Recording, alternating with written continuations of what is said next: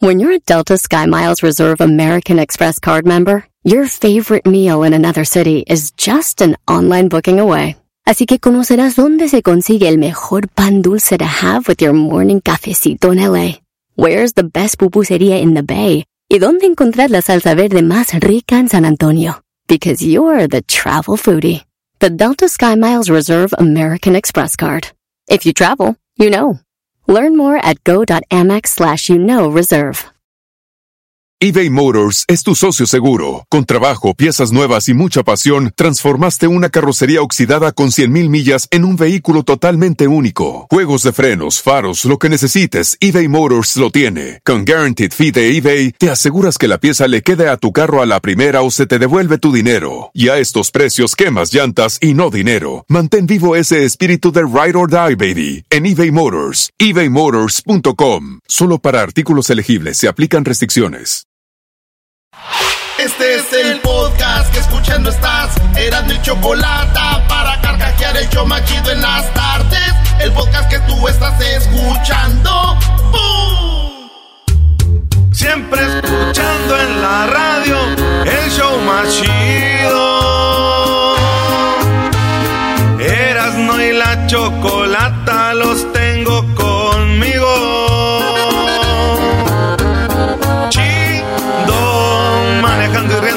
Paso mis tardes. Y digamos el show este hecho un desmadre. Y al doggy le vale.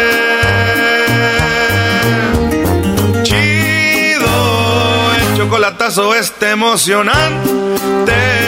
Con no tus parodias son bastantes. Chocolata, eres muy grande el show más chido e importante.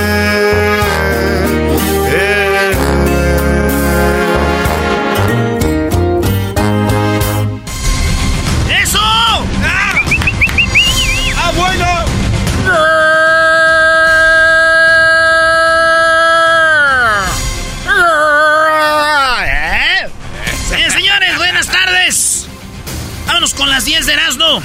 Empezamos del 1 al 10 o del 10 al 1, Garbanzo. Del 10 al 1. Ah, del 10 al 1 Sí, va a ser 10 al revés, uno. Sí, al revés, al revés. Yalitza. Yalitza Aparicio se hace un tatuaje. Sí, hace cuatro días, la oaxaqueña, la actriz de la, no- de la película Roma, señores, se hizo un tatuaje, dijo, la neta lo voy a hacer, siempre quise hacerlo, mi jefa me dijo ya cuando tú seas independiente, pagues tus cosas, tengas tu carro y todo, te haces un tatuaje. Fue con su mamá, Yalitza, y un oaxaqueño le hizo el tatuaje de un Ah. colibrí, güey. Vamos a, sí, vamos a escuchar cuando Yalitza se hacía su tatuaje. Ella eso lo puso en su canal de YouTube. Tiene un canal que se llama Yalitza, güey. Ah, oiga. Ah, mira. De ella. Pensé que se llamaba Roma. Y se, hizo, se lo hizo en la mano izquierda, en el, en el in- interbrazo, ¿sí dice así? Antebrazo. Por adentro, ahí donde uno tiene más blanco, ahí se lo puso.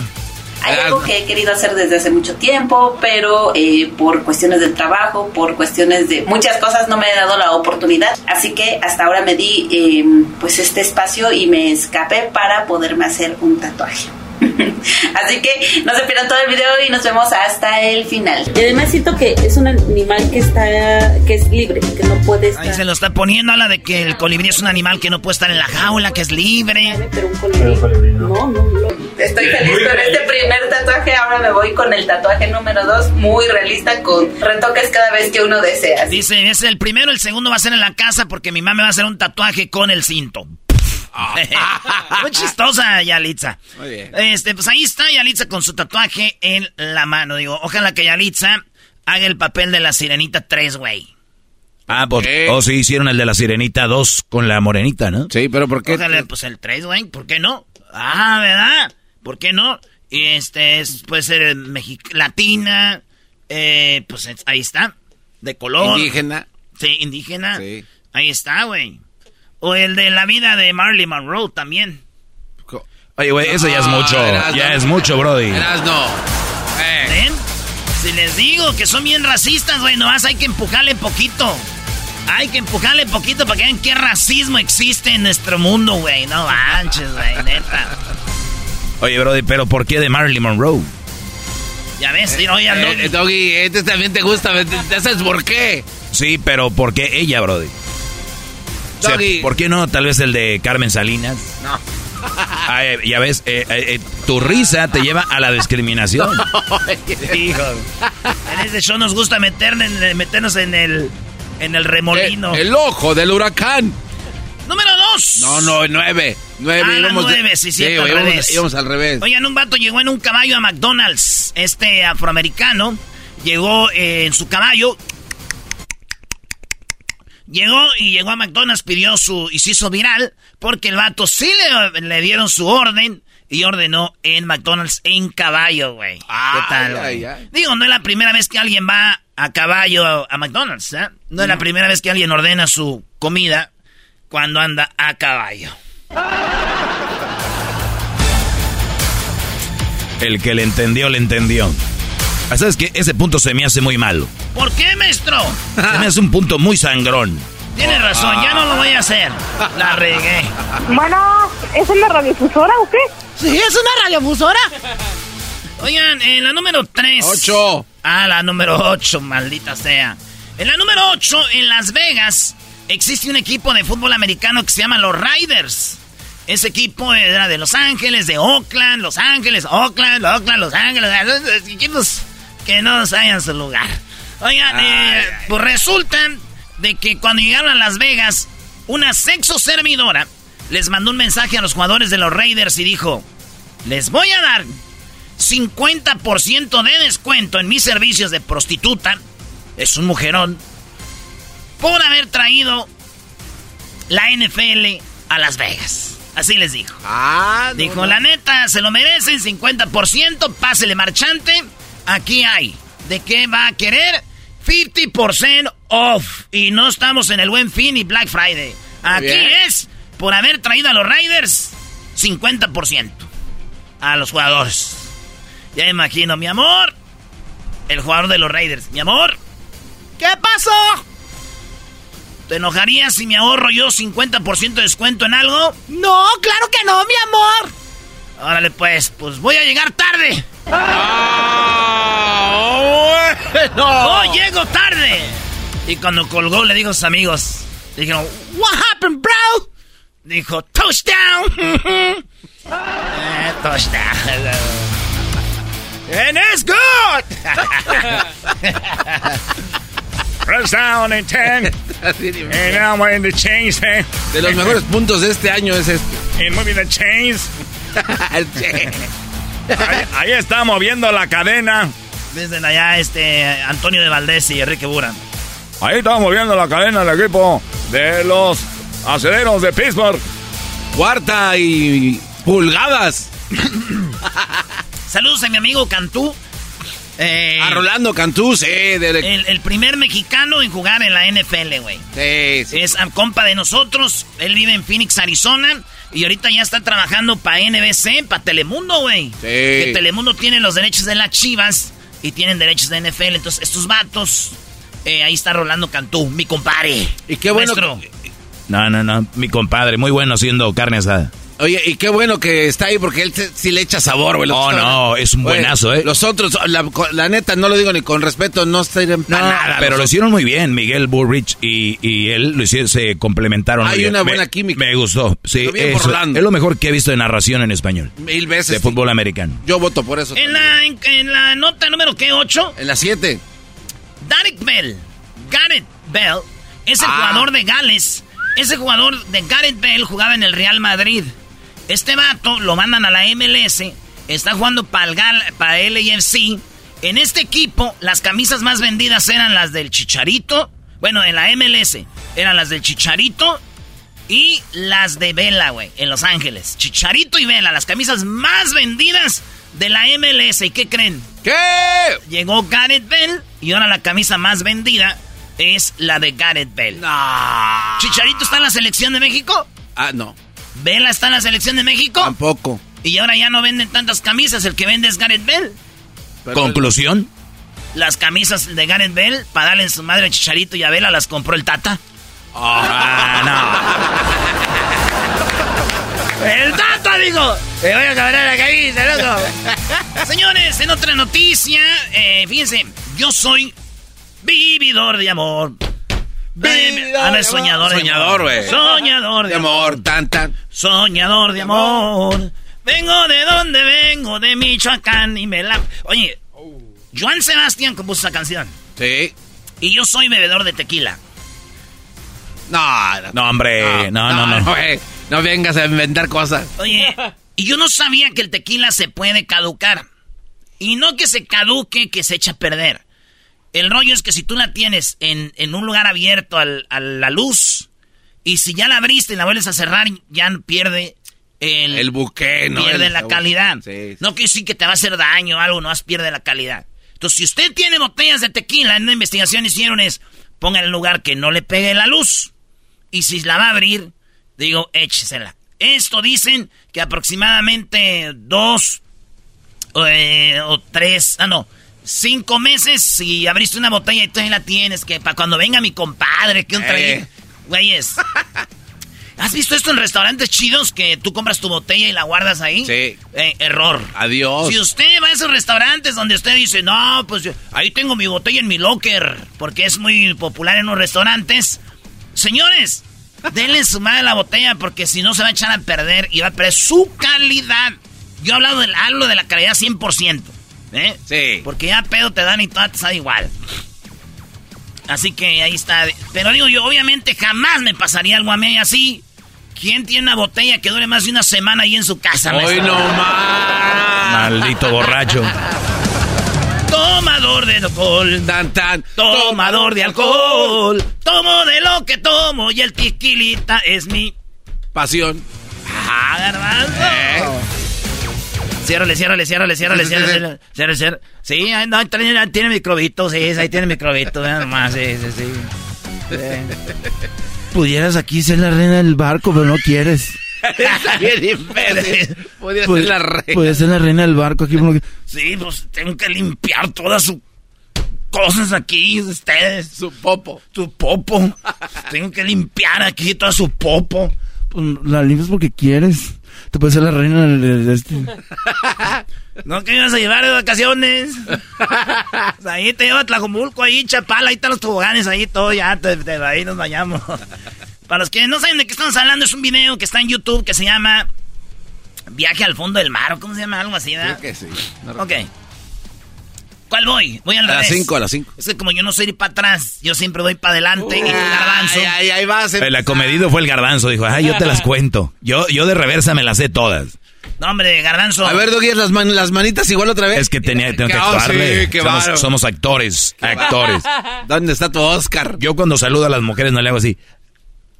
¿Verdad? Yo no. Eso es aquí, coquete. Ah, entonces, en vez de decir yo no hago eso, Oigan, esto sí está muy feo, pero encontraron muerto a un preso en Oklahoma que este vato dijo que lo torturaban escuchando la canción de Baby Shark. ¿Se acuerdan la de Baby Shark, turu, turu, turu, Baby Shark, turu, turu, turu, Baby Shark.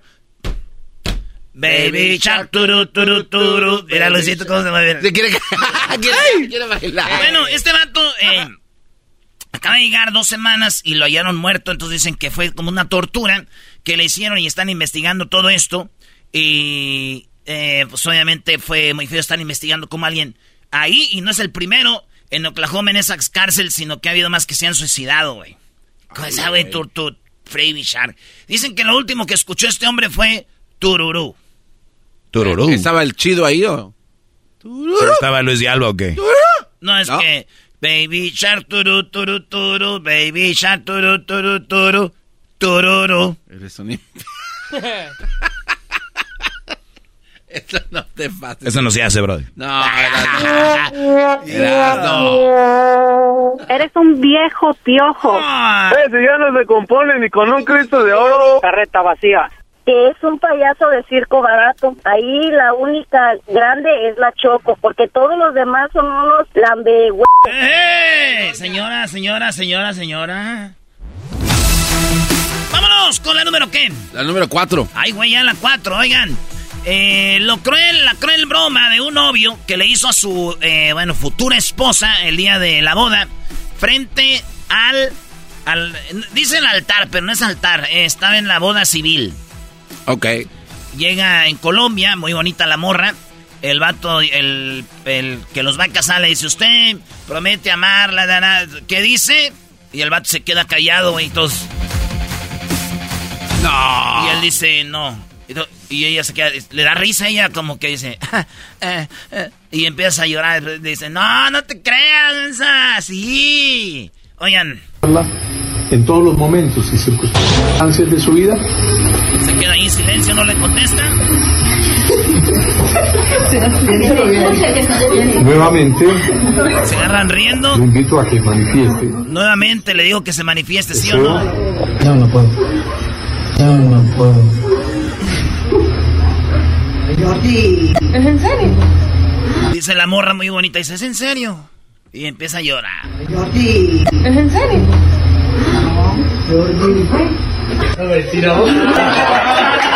Se, no se crean. Ay, mi amor. Oye, mi amor. No, sí. Oiga, yo me asusté más que, que la novia. Dice ahí el juez, no, hombre, hasta yo me asusté más. Oigan, tengan cuidado con esas bromas. Güey, mi prima, güey, le dijo que no a su futuro esposo, güey. Así, bromeando. Y en ese silencio, su prometido solo dijo, bueno, el que me haya echado a tu hermana fue porque estaba borracho. Tengan cuidado con después de... No. ¡Era una broma, estúpido! Este dijo, ya me agarró, por eso dijo que no. Dijo, está bien, me eché a tu hermana, pero estaba borracho. no me canceles la boda. Elon Musk. ¿Quién es Elon Musk, Garbanzo? Elon Musk, empresario que es dueño de varias empresas que han hecho y cambiarán a la humanidad y el rumbo del destino de este planeta. El de Tesla, el de Starlink, el de Neurolink y no sé qué. Este vato tenía una novia cuando estaba en la universidad. Y cuando estaba en la universidad se tomó muchas fotos con su novia. ¿Vean? La novia tiene un paquete. Ya ven que a nosotros nos pasan ahí por el WhatsApp paquetes de morras acá. No. Ella tiene su paquete y lo está poniendo en una subasta de fotos con ella cuando están en el sofá tirados, eh, cuando están, este, ya es que te tomas fotos ahí echándote un drink, jugando billar, en el parque, eh, cuando son morros, ella dice, él, él fue mi novio y tengo un paquete de fotos, nadie las tiene, son exclusivas, el que las quiera cuestan tanto, ahí les van. Y están obviamente hablando de casi un millón de dólares. Eh, porque Elon Musk ya está en la historia, güey. Es como, eh, pues es un güey que le mete lana a inventos y todo el rollo. Pues este güey, su novia, su ex, dice que, eh, pues, el divato, tengo fotos aquí con él, hay fotos cuando estoy con él, que él las quiere, ex- exclusivas. Ni tú, nadie las tiene, garbanzo. Digo, lo que es ser un vato fregón, güey, ¿ah? Que hasta tu ex vende fotos presumiéndote contigo, güey. sí, ah, güey. Sí, güey, mi ex encontró unas fotos conmigo y las quemó de volada. Dijo, ¡ay, qué asco, qué vergüenza que vayan a decir que andaba con él!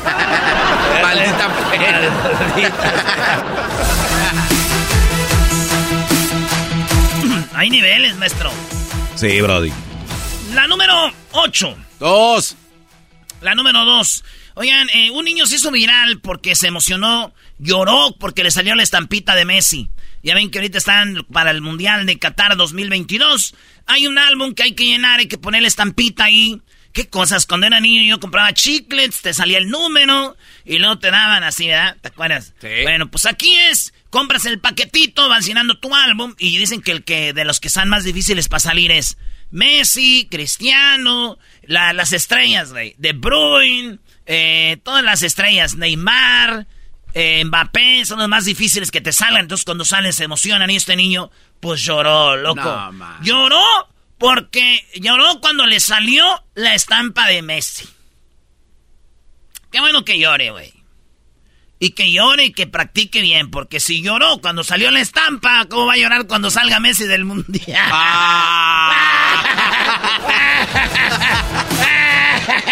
Messi sí. No, no, no. A ver, a ver, espérame. Tú te estás burlando, Erasmo, porque odias a Messi. No, yo no tengo Sí, odio. no, sí, lo tiene. la odia. Messicito. Por cierto, ya salió el FIFA número 22, FIFA 23 que diga. Ni Messi ni Ronaldo tienen puntos chidos. Los más grandes son De Bruyne, Mbappé, Neymar y ya no acuerdo cuál otro. Los que tienen más... Ah, Benzema. Benzema. Lo siento. Por último, señores, Eugenio Derbez le escribió una carta a su mujer por su cumpleaños. Cumplió años Alessandra, güey. Ah, Se llama Alessandra, ¿no? Alessandra. De sentidos opuestos, ¿no? Rosal. ¿Dónde están tus calzones? ¿Dónde, ¿Dónde están tus calzones? ¿Dónde están? Esta, le escribió Derbez, dijo, se- eh, porque él está en el hospital, se quebró el, el hombro, y le escribió algo así que dijo, celebro y agradezco tu amor, eh, tu paciencia, tu lealtad, tu entrega y amor incondicional. Agradezco tus manos que sostienen las mías, sobre todo en momentos difíciles como estos. Gracias por caminar junto a mí, en las buenas y las malas. Este año no puedo festejar tu cumpleaños como tú lo mereces, pero celebro tu vida más que nunca, le dijo Derbez en este mensaje público a su mujer, güey. Dijo, ahorita no puedo. Pero todos la leyeron así como yo lo leí ahorita. Ajá. Yo no la puedo leer así, güey. Que Derbez lea una carta, yo no puedo imaginar así. Yo me imagino a Derbez así. Me llena de tristeza leerla, porque demuestra que ya no hay química entre los elementos. Por cierto, viene escrito detrás de una tabla periódica y dice así. Querida Selenia, estoy que me lleva el de amonio, porque tú has sido muy buena conmigo. Así me lo imaginé, entonces dije yo, ¿cómo sería Derbez, eh, no? Celebro y agradezco tu amor, tu paciencia y lealtad, tu entrega incondicional. Y agradezco tus manos que sostienen las mías, sobre todo en estos momentos difíciles como estos. Gracias por caminar junto a mí, Alessandra. Te ríanse atrás. en las buenas y en las malas. Este año no puedo festejar tu cumpleaños como tú te lo mereces, pero celebro tu vida más que nunca. ¡Delicioso! Ah, no es otro ya. es otro, eh. Señores, son las 10 de las Ya regresamos en el show más chido. El podcast más chido para escuchar. Era mi la chocolata para escuchar. Es el show más chido para escuchar.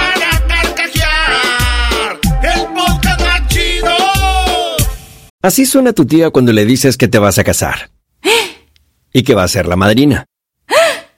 Y la encargada de comprar el pastel de la boda. Y cuando le dicen que si compra el pastel de 15 pisos, le regalan los muñequitos. Y cuando se da cuenta de que pagar más por algo que no necesita, no es un buen deal. Pero no te preocupes porque no todos los deals son malos. En ATT, ella no necesita el plan más caro para obtener sus mejores ofertas en smartphones. Hasta en el nuevo Samsung Galaxy S24 Plus, ahora con Galaxy AI. Descubre cómo obtener el nuevo Samsung Galaxy S24 Plus con AI por cuenta nuestra con intercambio elegible. Conectar lo cambia todo. ATT. Las ofertas varían según el dispositivo. Están sujetas a cambios. La oferta del S24 Plus de 256 GB disponible por tiempo limitado, sujeto a términos y restricciones. Visita tt.com diagonal ES-US diagonal Samsung para más detalles. eBay Motors es tu socio seguro. Con trabajo, piezas nuevas y mucha pasión, transformaste una carrocería oxidada con 100.000 millas en un vehículo totalmente único. Juegos de frenos, faros, lo que necesites, eBay Motors lo tiene. Con Guaranteed Fee de eBay, te aseguras que la pieza le quede a tu carro a la primera o se te devuelve tu dinero. Y a estos precios, quemas llantas y no dinero. Mantén vivo ese espíritu de Ride or Die, baby, en eBay Motors. ebaymotors.com. Solo para artículos elegibles se aplican restricciones.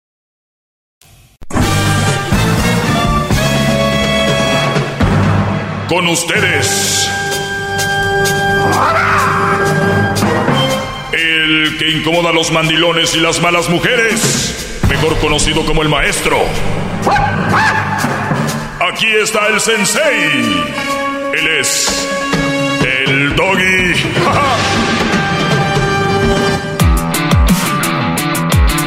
Hip, hip.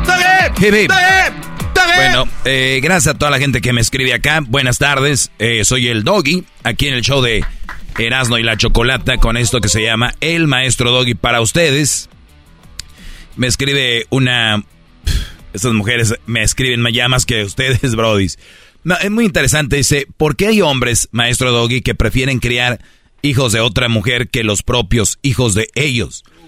A ver, sucede, pero a ver, yo creo que no es algo como tal. O sea, oye, prefiero yo mantener a los hijos de otra que mantener a los hijos míos. No, no creo que hay algo como tal, pero sí creo que hay unas situaciones donde ahorita hay brodis que dejaron a su mujer y están con otra que tiene hijos. Y ustedes lo interpretan como está manteniendo a los hijos de otra y dejó mantener a los de él. A ver, sí hay situaciones, más creo que la mayoría de hombres que han dejado a la mujer con hijos están dando manutención o child support, ¿no? La mayoría. Entonces, ¿qué están haciendo los mensos que están pagando a sus hijos y luego aparte se metieron con una mujer que tiene hijos y están teniendo una relación con hijos? ¿Cuál es lo que, lo que por lo regular dicen estos brodis? Es, ¿a quién le, te estoy pidiendo dinero? Yo te estoy pidiendo para mantenerlos. O te están diciendo, ahorita están diciendo, no, a mí me da muy bien, a mí me da muy bien. Mire, la pobreza se, la hemos creado muchos, la mayoría. En lugar, cuando tienes un dinero, comprar algo, invertir en algo, hacer un negocio, ¿qué es? Ya estoy listo para casarme. Tienen lana, dejan a su viejo, tren día dos. El dinero en la mujer, dinero en las mujeres. Güeyes, eso no es negocio. Sean inteligentes. Cuando ustedes hagan un negocio, inviertan su dinero, las mujeres llegan solitas. Gratis. ¡Bravo! ¡Bravo! ¡Bravo! ¿Dónde? Muchos brothers tienen dinero y quieren, se lo gastan en las viejas. No, miren, ese dinero, si es para invertir, generan más dinero y las mujeres llegan solas. Y para que escojan. Por lo regular la mujer va donde ve, que brilla, donde ve que en el desierto está el, el oasis, ¿no? Y, hay, y, cada quien a su nivel, ¿ok? Porque muchos dicen, ay, sí, pues que él iba a ver, él no tenía, eh, o sea, no era como que tenía dinero. En el autobús no andaba, señora, ¿eh? O sea, mensa. Ok. Tenemos esta pregunta que por qué hay hombres que prefieren criar a los hijos de otra mujer en, en lugar de los de ellos. Repito, creo que sí están manteniendo a los de ellos, pero los tontos mantienen todavía a los de alguien más. Mi lema es, no andes con una mamá soltera. Pero lo que sí puede ser más triste que el dinero, o que criar, eh, que el dinero, o todo eso, es crear. Esa sí es la palabra, crear. El que le inviertas mucho tiempo a los hijos de la mujer con la que andas, que a los hijos que son tus hijos. Porque tú tuviste pedos con la mujer, Brody, más no con ellos. O sea, tú tuviste broncas con la mujer, ponle nombre, pero no con tus hijos, ponle nombre a tus hijos. Martincito y, y este...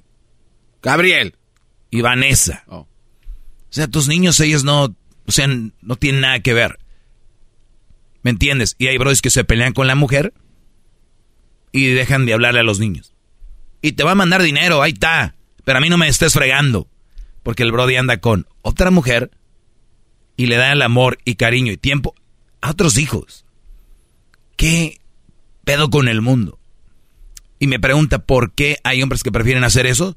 Porque son muy ignorantes y no saben cuánto los necesitan sus, sus hijos.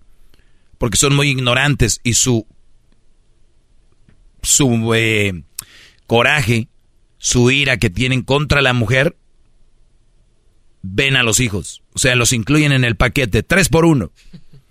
No, Brody, hay que saber distinguir.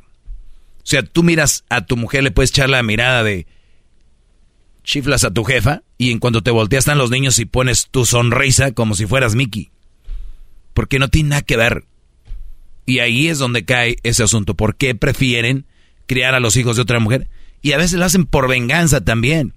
De decir, oye, pues para que esta vea, mira. Y se van a lugares que nunca llevaron a sus hijos. Por decir, Disneyland. Por decir, Parque Mágico. Six Flags. A la Laguna Chapala. Donde nunca fuiste. Con tus hijos, esto sí, con la nueva sí. Ahí los traes en el Pariana, la nieve de garrafa. ¿No? Y para que se enojar a la otra. Pero los niños son los que son los del problema. Bueno, a los que les recae el problema. Por eso creo que, que sucede. porque es inmadurez, es una inmadurez. Pero ahí andan. Les dice el maestro Doggy, no se casen jóvenes, tranquilos. No, no, no, no. Hay una, hay una prisa. Así me dieran un millón de dólares por casarme joven. No, no hay precio para poderte ser más, poderte, o sea, ser más maduro y tomar mejores decisiones. Recuerden, en Estados Unidos no puedes tomar alcohol hasta los 21 años. En México hasta los 18. Porque hay gente casándose a los 17. Porque hay gente casándose a los 20. Si el alcohol no puedes tomar hasta los 21, pero sí puedes tener una familia. Es una locura. Una, un mundo lleno de contradicciones. Créanme, ustedes no están ni para traer novia, menos casarse y tener esposa. Dejen de jugarle al valiente. Diviértanse, jueguen. ¡Bravo! ¡Bravo, maestro! maestro, maestro. De verdad, como admiro a usted su tanta sabiduría que tiene. Gracias, Garbanzo. ¿Por qué las mujeres, maestro, cuando las cuestionas en algo ya su nuevo lema es decir, eres machista? Oh. Pues como que, ¿por qué, Brody? ¿Que nunca has jugado al juego del uno? Has jugado las cartas del uno. claro. Muy bien, ¿cómo puedes tú? Ahorita me acaba de salir. ¿Cómo puedes tú comparar esto con el juego del uno? Que una mujer diga, eres un machista cuando la cuestionas en algo. Este, cuando le pone un 4, ¿no? De más. Muy bien. Bien, Garbanzo, entendiste lo que quiero decir. Cuando jugamos uno, estas cartas, hay algo que se llama más cuatro. Toma cuatro, ¿no? Sí. Y, y te miente la carta que te avienten, tú la traes esa carta. Así sea del color verde, el que sea. Esa es tu carta. Entonces, cuando alguien te quiere atacar, ¡zas! avientas la de cuatro y dices, ni madres, aquí, esta es mi carta. Las mujeres, por lo regular, les gusta, les voy a repetir, decirte te ves gordito, no me gusta cómo te vistes, esos zapatos que, mi amor, ey, ese peinado, Roberto, ellas lo pueden decir, pero si un hombre le dice, oye, ese, ese, ese pelo qué? Oye, te ves gordita. Oye, eh, o sea, uy, no. Las mujeres están acostumbradas a ser de las suyas. De verdad. Pero ustedes no lo entienden, véanlo. Ellas están acostumbradas a ser de las suyas y nadie les ha puesto un alto. Cuando alguien empieza a ponerles un alto, ya encontraron este nuevo movimiento que para todo es machismo. Es más, este segmento, aunque no lo crean, aunque no lo crean, lo han visto machista. Porque vengo a sacar a relucir ese lado, ni siquiera ese lado mujer, es el lado humano. Son humanos.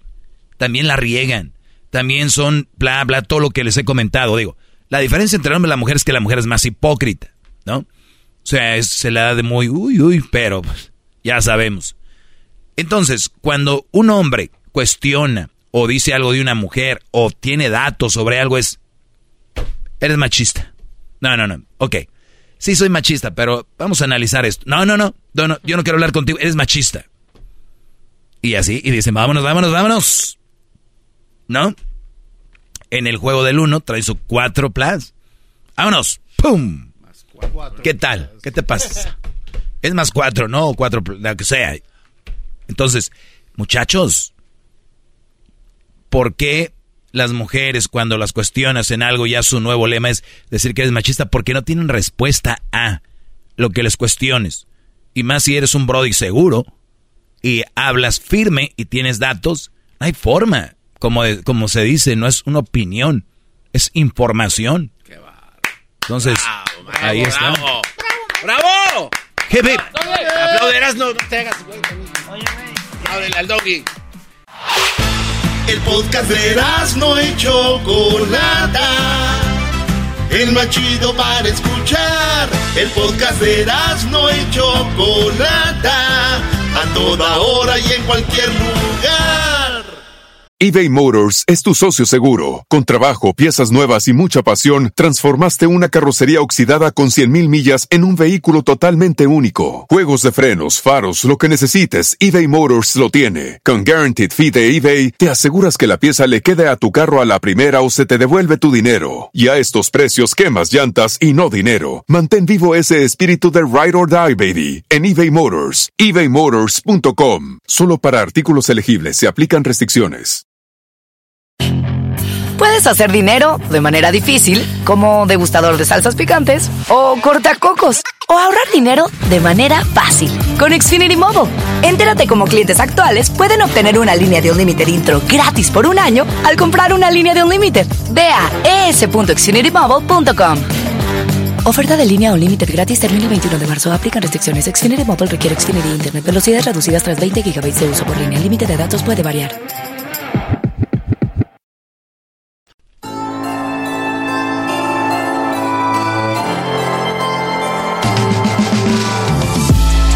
Martes de infieles en el show más chido de las tardes.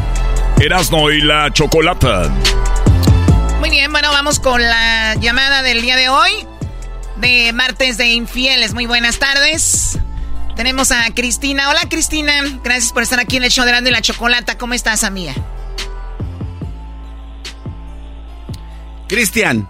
Ah, perdón, Cristian. ¿Cómo estás, Cristian? Sí, bueno, buenas tardes, Choco. Buenas tardes, perdón, ya te estaba cambiando por Cristina. Pero a ver, Cristian, ¿qué, qué, qué sucedió? ¿Quién te engañó a ti? ¿Cuándo fue? Pues es la mamá de mi hija, mi exnovia de hace, hace cuatro años. O sea, es la mamá de tu hija, exnovia, nunca fue tu esposa, nunca viviste con ella. Sí, estuvimos casados, pero nunca me casé. Ok, vivían juntos, la embarazas, tienes a tu hija. ¿Cuánto tenía tu hija de nacida cuando ella te engañó con el otro? No, mi hija ya tenía dos años y medio. ¿Y hasta entonces No, todo iba no, bien? No, perdón, cuando me engañó mi hija tenía tres años. Tres años y hasta, hasta entonces todo iba bien, eh, Cristian. Sí, todo pues parecía normal, pues ah, yo trabajaba todos los días y pues nunca sospeché nada, o sea, yo nunca, pues la verdad pues yo nunca le hice nada, nunca sospechaba nada hasta que cuando pues teníamos tres años, este, pues me cerraba pues de la nada, no quería que que, que, que anduviera con mis hermanas, de repente se empezó a comportar muy celoso. O sea, a ver, era normal todo y de repente hasta con tus propios hermanos te celaba. Sí, no quería que fuera, que porque mis primas, pues es que mis primas, pues yo siempre llevaba una relación muy bien, pues con mis primas y pues no quería que me dijeran que ellas me querían, pues así, cosas. Sí, o sea, que ella sentía eso de, de repente y tú no, no, pues tú no veías o no pensabas que posiblemente ella andaba con alguien más hasta entonces. No, pues no, hasta que un día, pues cuando terminamos nuestra bueno, no terminamos, simplemente pues nos separamos porque yo, este, quería entrar a la preparatoria otra vez y pues de un de repente un día que yo estaba haciendo mis tareas me mi papá y yo siempre era a mostrarle mis pero pues un día dije ya basta pues no no siempre va a ser lo que ella quiere y un día me marcó mi papá pues haciendo yo mi tarea y me hizo agarrar el celular y me lo quebró o sea me lo estrelló contra la pared ¿Por qué? le dije, oye, ¿qué te pasa? Le dije, pues es mi papá. Y me dijo, no, pero enséñamelo. Y de hecho mi papá escuchó la llamada. Y papá me dijo, voy para allá, ¿qué pasó? Ay, güey. Le dije, no, no pasa nada.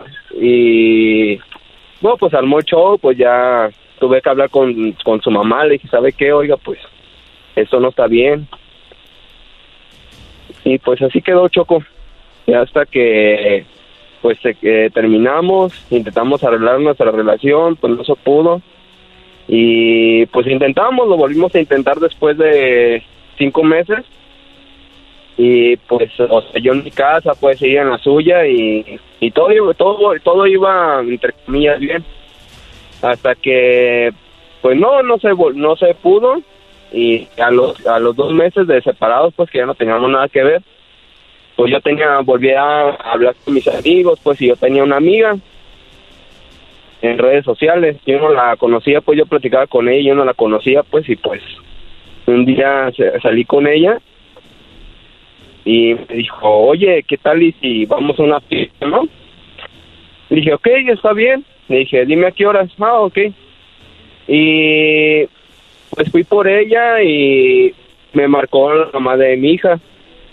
Y me dice, oye, ¿me puedes cuidar a la niña? Es que voy a entrar a trabajar porque según ella trabajaba por las noches. Le dije, ok, está bien. Y le marqué, bueno, todavía no pasaba por mi amiga. Y le marqué a mi amiga. Le dijo, oye, ¿sabes qué? Pues tengo que cuidar a mi hija, su mamá va a, va a entrar a trabajar y pues no voy a poder. Y me dijo, no, pero no te preocupes, dice, pues llévate a tu hija, por mí no hay problema, dice, pues, ok, está bien. Y arreglé a mi hija y nos fuimos. Y en cuando íbamos llegando a la fiesta, estaba la mamá de mi hija con otro vato ahí sentada arriba de ella, sentada en las piernas. Ella sentada en las piernas del otro, ¿a cuántos meses de que habían dejado de hablar? Dos meses. Dos meses. Oye, pero a mí no se me hace nada raro esto. Para empezar, ya no andaba con él. Lo que se me hace raro es que tan pronto ya andaban, Choco. Bueno, andaban o no, pero a ver, ¿esto lo podemos tomar como una infidelidad o no? Eras no.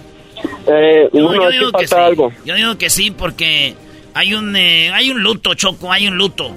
Y cuando tú tu morra la dejas a los dos meses todavía sigue siendo tuya, porque yo creo que todavía trae hasta pel- peglostioso ahí. oh my God. Qué bárbaro. ¿Qué, qué cosa, Cristian? Qué naco. Pues que cuando yo la vi con el otro vato, estaba, le faltaba, porque ya tiene otro- un hijo con él. Y ella, pues tuvo, después de los dos meses, pues contando los nueve, a ella le faltaban tres meses para que naciera. O sea que cuando andaban haciendo las cuentas, dijiste, ¿tú este niño nació antes de tiempo? ¿O de plano lo Sí. hicieron estando conmigo? Sí, exacto. No manches. güey. Ha de ser feo eso, ¿verdad, güey? Pues por lo menos es buena gente Sí. la muchacha, no Aquí enjaretárselo. no, aquí no cabe eso de que si no fue en tu año, no fue tu año, porque sí fue en su año, güey. Se la dejaron ir a la esposa. Se la dejaron caer. Ya no manches. Oye, ¿y entonces qué hiciste tú, Cristian? ¿Cómo reaccionaste? Pues no, yo la verdad me di la media vuelta y pues se me bajó la presión, que vámonos de aquí. Y me dijo, ¿what? ¿Por, ¿por qué, ah? Dije, no, solo vámonos, ¿ok? Y nos fuimos yo y mi amiga y fuimos a la nievería y pues yo solté el llanto. Le dije, oye, ¿sabes qué? Le dije, la que te invitó, la que te invitó a la fiesta, ¿quién fue? Y me dijo, ¿quién me vas a interrogar? Le dije, no, para nada, solo enséñame la foto de quién es la que te invitó a la fiesta y era ella. Y dije, ¿qué pedo? Le dije, ¿es tu amiga? Y me dijo, sí, es mi amiga, tengo pues ya tres años de conocerla. Y yo, no manches, neta, y sí.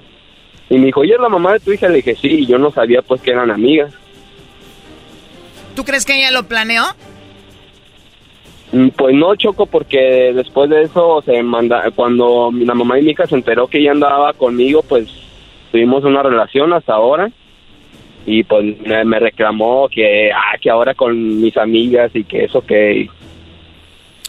O sea, que la, que, pensaba, la, pues, la que que se embarazó, la que se embarazó de otro estando contigo, haciéndote la emoción porque andabas con su amiga, ¿no?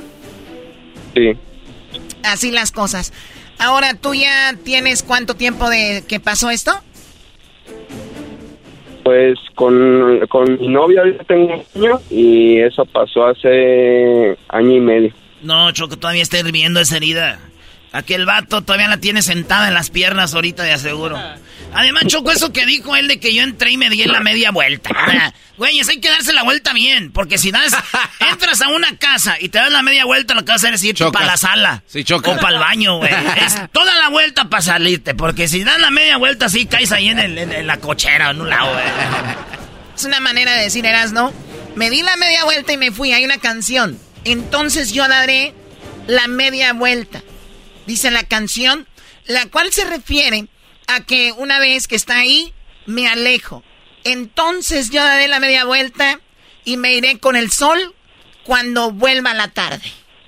Qué bárbaro. No, no, no, ciérrale ya. O, o- o sea que te puedes dar la media vuelta, Choco, y si, y si todavía es, no es la hora que el sol vuelva, te quedas ahí hasta que venga la tarde. Bueno, Me doy la, me, doy la media vuelta y me voy, punto. Ah. Ya lo otro fue lo de la canción. Sí. Ay, garbanzo, cada que te veo seguramente tu mamá era las que tenía un cuadro donde estaba un ángel de la guarda y estaba un río donde el puente se estaba quebrando. bueno, ¿de dónde nos llamas, Cristian? De Guadalajara, Jalisco. Qué padre, pues saludos a todos los que nos escuchan ahí en la Bestia Grupera y gracias por escucharnos todas las tardes, Cristian. Hasta pronto. Maestro Doggy. Dígame, licenciado licenciado. Gracias, muchas gracias. Hoy nomás estos. Otro drogui. Drogui. Otro doggy. Sí. Aquí estamos todos hincados en el taller, estamos juntando firmas para quitar el nombre de Belisario Domínguez de la calle para poner el maestro Doggy. Señores, bravo, bravo. señoras, señores, hasta los talleres cambian sus nombres y las calles. ¿Dónde está? ¿Cómo se llama el taller, Brody? Es Servicio Los Pinos. Servicio los Pinos. Los Pinos, Guadalajara, Jalisco, en la calle... ¿Cómo se llama la calle del fulano este? Galería. Ah, bien, muy bien. Así que ya saben, lleguen ahí porque ahí van a encontrar buenos alumnos, todos engrasados, pero siempre leales al maestro. No, hombre, a ti te dan alas y te emocionas. Gracias, Cristian. Esto fue Martes de Infieles en el show más chido de las tardes, Erasno y la Chocolata. Ah, eh. Estás escuchando el podcast más chido Erasmo y la Chocolata Mundial. Este es el podcast más chido, es Erasmo y Chocolata, este es el podcast más chido con chocolatazos y parodias todo el día. Y el maestro Dobby que te da consejos de la vida. Es el podcast que te trae lo que te has perdido en Erasmo y la Chocolata. El show más chido, este es el podcast más chido. Es Erasmo y Chocolata. Es el podcast más chido. Es Erasmo y Chocolata. Millones de descargas. El show más chido eBay Motors es tu socio seguro. Con trabajo, piezas nuevas y mucha pasión, transformaste una carrocería oxidada con 100.000 millas en un vehículo totalmente único. Juegos de frenos, faros, lo que necesites, eBay Motors lo tiene. Con Guaranteed Fee de eBay, te aseguras que la pieza le quede a tu carro a la primera o se te devuelve tu dinero. Y a estos precios, quemas llantas y no dinero. Mantén vivo ese espíritu de Ride or Die, baby, en eBay Motors. ebaymotors.com. Solo para artículos elegibles se aplican restricciones. ¡Vámonos! Estas son las notas de infidelidad. Ya llegó el Erasmo. ¡Ese mero! Y la chocolata. Con sus vaciladas. Negra la raza. Nos ponen ambiente y animan la gente también por igual. Voz de mando. El chocolatazo con muy buena vibra, dos o tres millones en la sintonía. Erasmo y la choco de la pura risa te pueden matar. Vestido de naco, enmascarado, así es el Erasmo, pues viene del barrio la Choco le paga y muy poco trabaja, no puede fallar.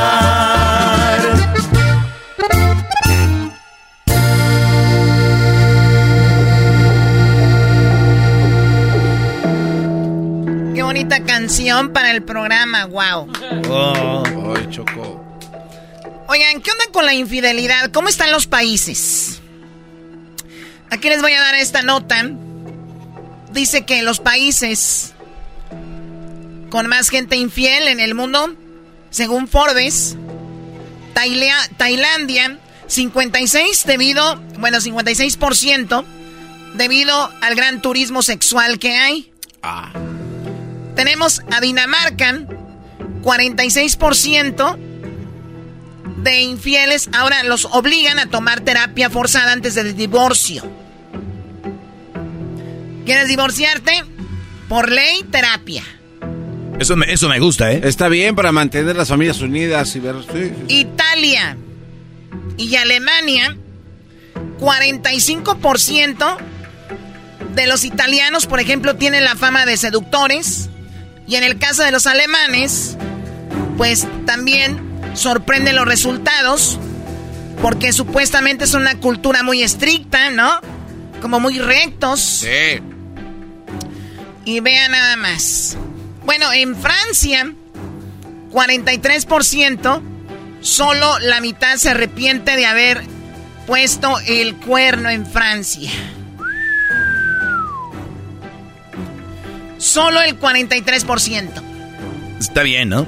Desde, yo he escuchado por ahí que dicen en las redes no te arrepientas nada de lo que has hecho. ahora sí. Vívelo, vívelo al 100. Sí, vive, no te arrepientas, nunca voltees atrás. Dice que de acuerdo con una encuesta en esto que es Latinoamérica de Divine Marketing para Glinding, 67%, o sea, más de la mitad de las personas reconocen que han cometido una infidelidad. Mientras que el 59% se sienten arrepentidos de haberlo hecho. O sea, 59% dice me arrepiento. Quiere decir que hay como un 40 que les vale. Les viene guango. Esta, esta misma encuesta dice que 37% de las personas, o sea, como 4 de cada 10, están dispuestas a perdonar a una infidelidad.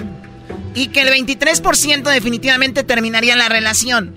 O sea, 4 de cada 10 dicen te perdono.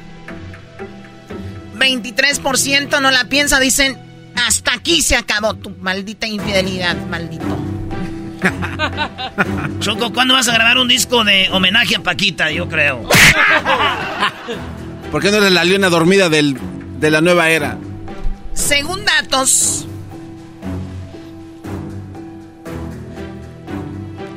del General Social Service o Survey y Health Testing Centers, 54% de las parejas que terminaron al enterarse de la infidelidad, 30% intentó seguir juntos. Ah. Y solo 16% de esos 30 que dijeron, vamos a seguirle, vamos a intentarlo, solo 16 lograron, solo 16% lograron que eso pues eh, continuara, ¿no? Las principales razones para confesar la infidelidad son, ¿por qué una persona va a confesar que fue infiel? ¿Por qué lo haría? Una, la culpa. 47% dicen, yo la verdad, sentía culpa. No, yo no creo. Es que los agarraron. Sí, porque si no salen así a la desinsusto. Porque una, cosa, una cosa que te digan, me fuiste infiel y digas tú, no, pues te vi que eras infiel. ¿Sabes qué? La verdad, sí, fui infiel. él dice, no, yo ya se lo confesé, pero no es porque ya lo tenían ahí. Claro. O sea, e, el ir de entrada y decir, ¿sabes qué? Estoy siendo infiel, me hizo Claro, nadie llega a su casa. Hola, buenas tardes. ¿Sabes qué? La verdad ya no puedo. Venía ahorita en el tráfico y ya no. Te fue infiel. Nah, Choco. Bueno, pues allá ustedes que hicieron la encuesta, no yo, ¿verdad? Eh, 47% sienten culpa. Dicen, yo la verdad te puse el cuerno. Dejarles saber a la pareja que son infieles, que son infelices, perdón, 40%. Y sentir que la pareja tenía derecho a saber, 39%. Los cinco países más infieles de Latinoamérica son Brasil. Brasil es sus primeras experiencias sexuales son antes de los 16 años en promedio en Brasil. Colombia, 6 de cada 10 personas han sido infieles en Colombia. Ay, güey, vámonos. México en tercero. Más de la mitad lo ven como algo natural. Aquí en México es como, ay, natural, aquí eso es normal. Pero no todo, solo él, más de la mitad. Bueno, ¿qué más quieres, Doggy? Argentina tiene 11 mil nuevos usuarios en aplicaciones de citas cada año. Chile, que está ahí por el quinto más o menos, más de 61% de las mujeres son infieles. En México, las ciudades más infieles son Ciudad de México, Estado de México, Nuevo León, Jalisco y Querétaro. Jalisco, Jalisco. Vamos a los altos, güey. Vamos a, ayudarles a que se suba esa, esa, de, infidelidad. Está muy bajo, lo están ganando los chilangos. Vamos a los altos. Vamos a, eh, a Jalostitlán. Vamos a Tepatitlán. Vamos a Capilla de Guadalupe. Vamos a, a todos estos lados ahí. Ya hablas. Tequila, Jalisco también.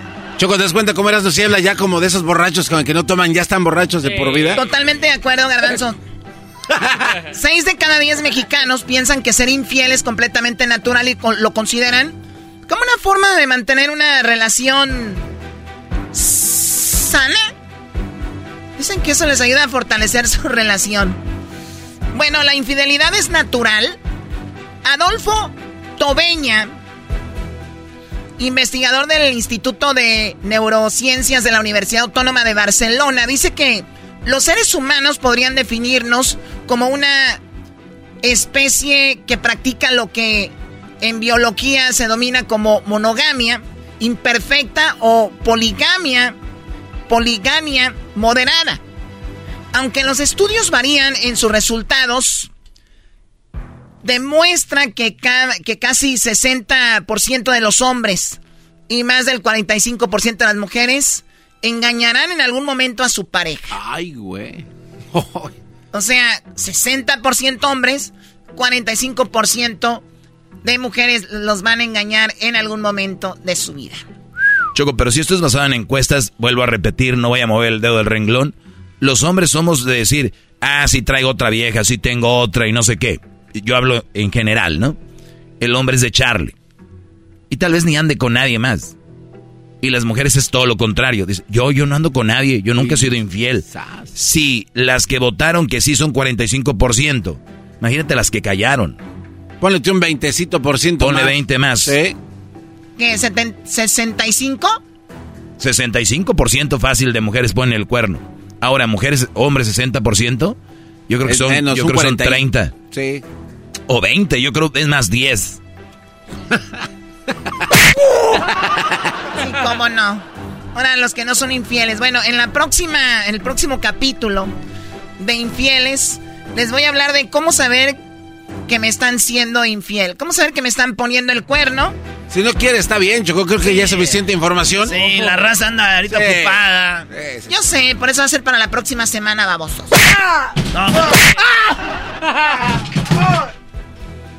Esto fue la historia de infieles y la nota de infidelidad en el show más chido de las tardes, Erasmo y la Chocolata.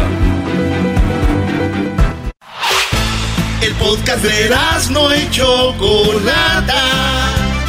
El más para escuchar. El podcast de Erasmo y Chocolata. A toda hora y en cualquier lugar eBay Motors es tu socio seguro. Con trabajo, piezas nuevas y mucha pasión, transformaste una carrocería oxidada con 100.000 millas en un vehículo totalmente único. Juegos de frenos, faros, lo que necesites, eBay Motors lo tiene. Con Guaranteed Fee de eBay, te aseguras que la pieza le quede a tu carro a la primera o se te devuelve tu dinero. Y a estos precios, quemas llantas y no dinero. Mantén vivo ese espíritu de Ride or Die, baby, en eBay Motors. ebaymotors.com. Solo para artículos elegibles se aplican restricciones. El chocolatazo es responsabilidad del que lo solicita. El show de Erasmo y la Chocolata no se hace responsable por los comentarios vertidos en el mismo. Llegó el momento de acabar con las dudas y las interrogantes. El momento de poner a prueba la fidelidad de tu pareja. Erasmo y la Chocolata presentan el chocolatazo. El chocolatazo.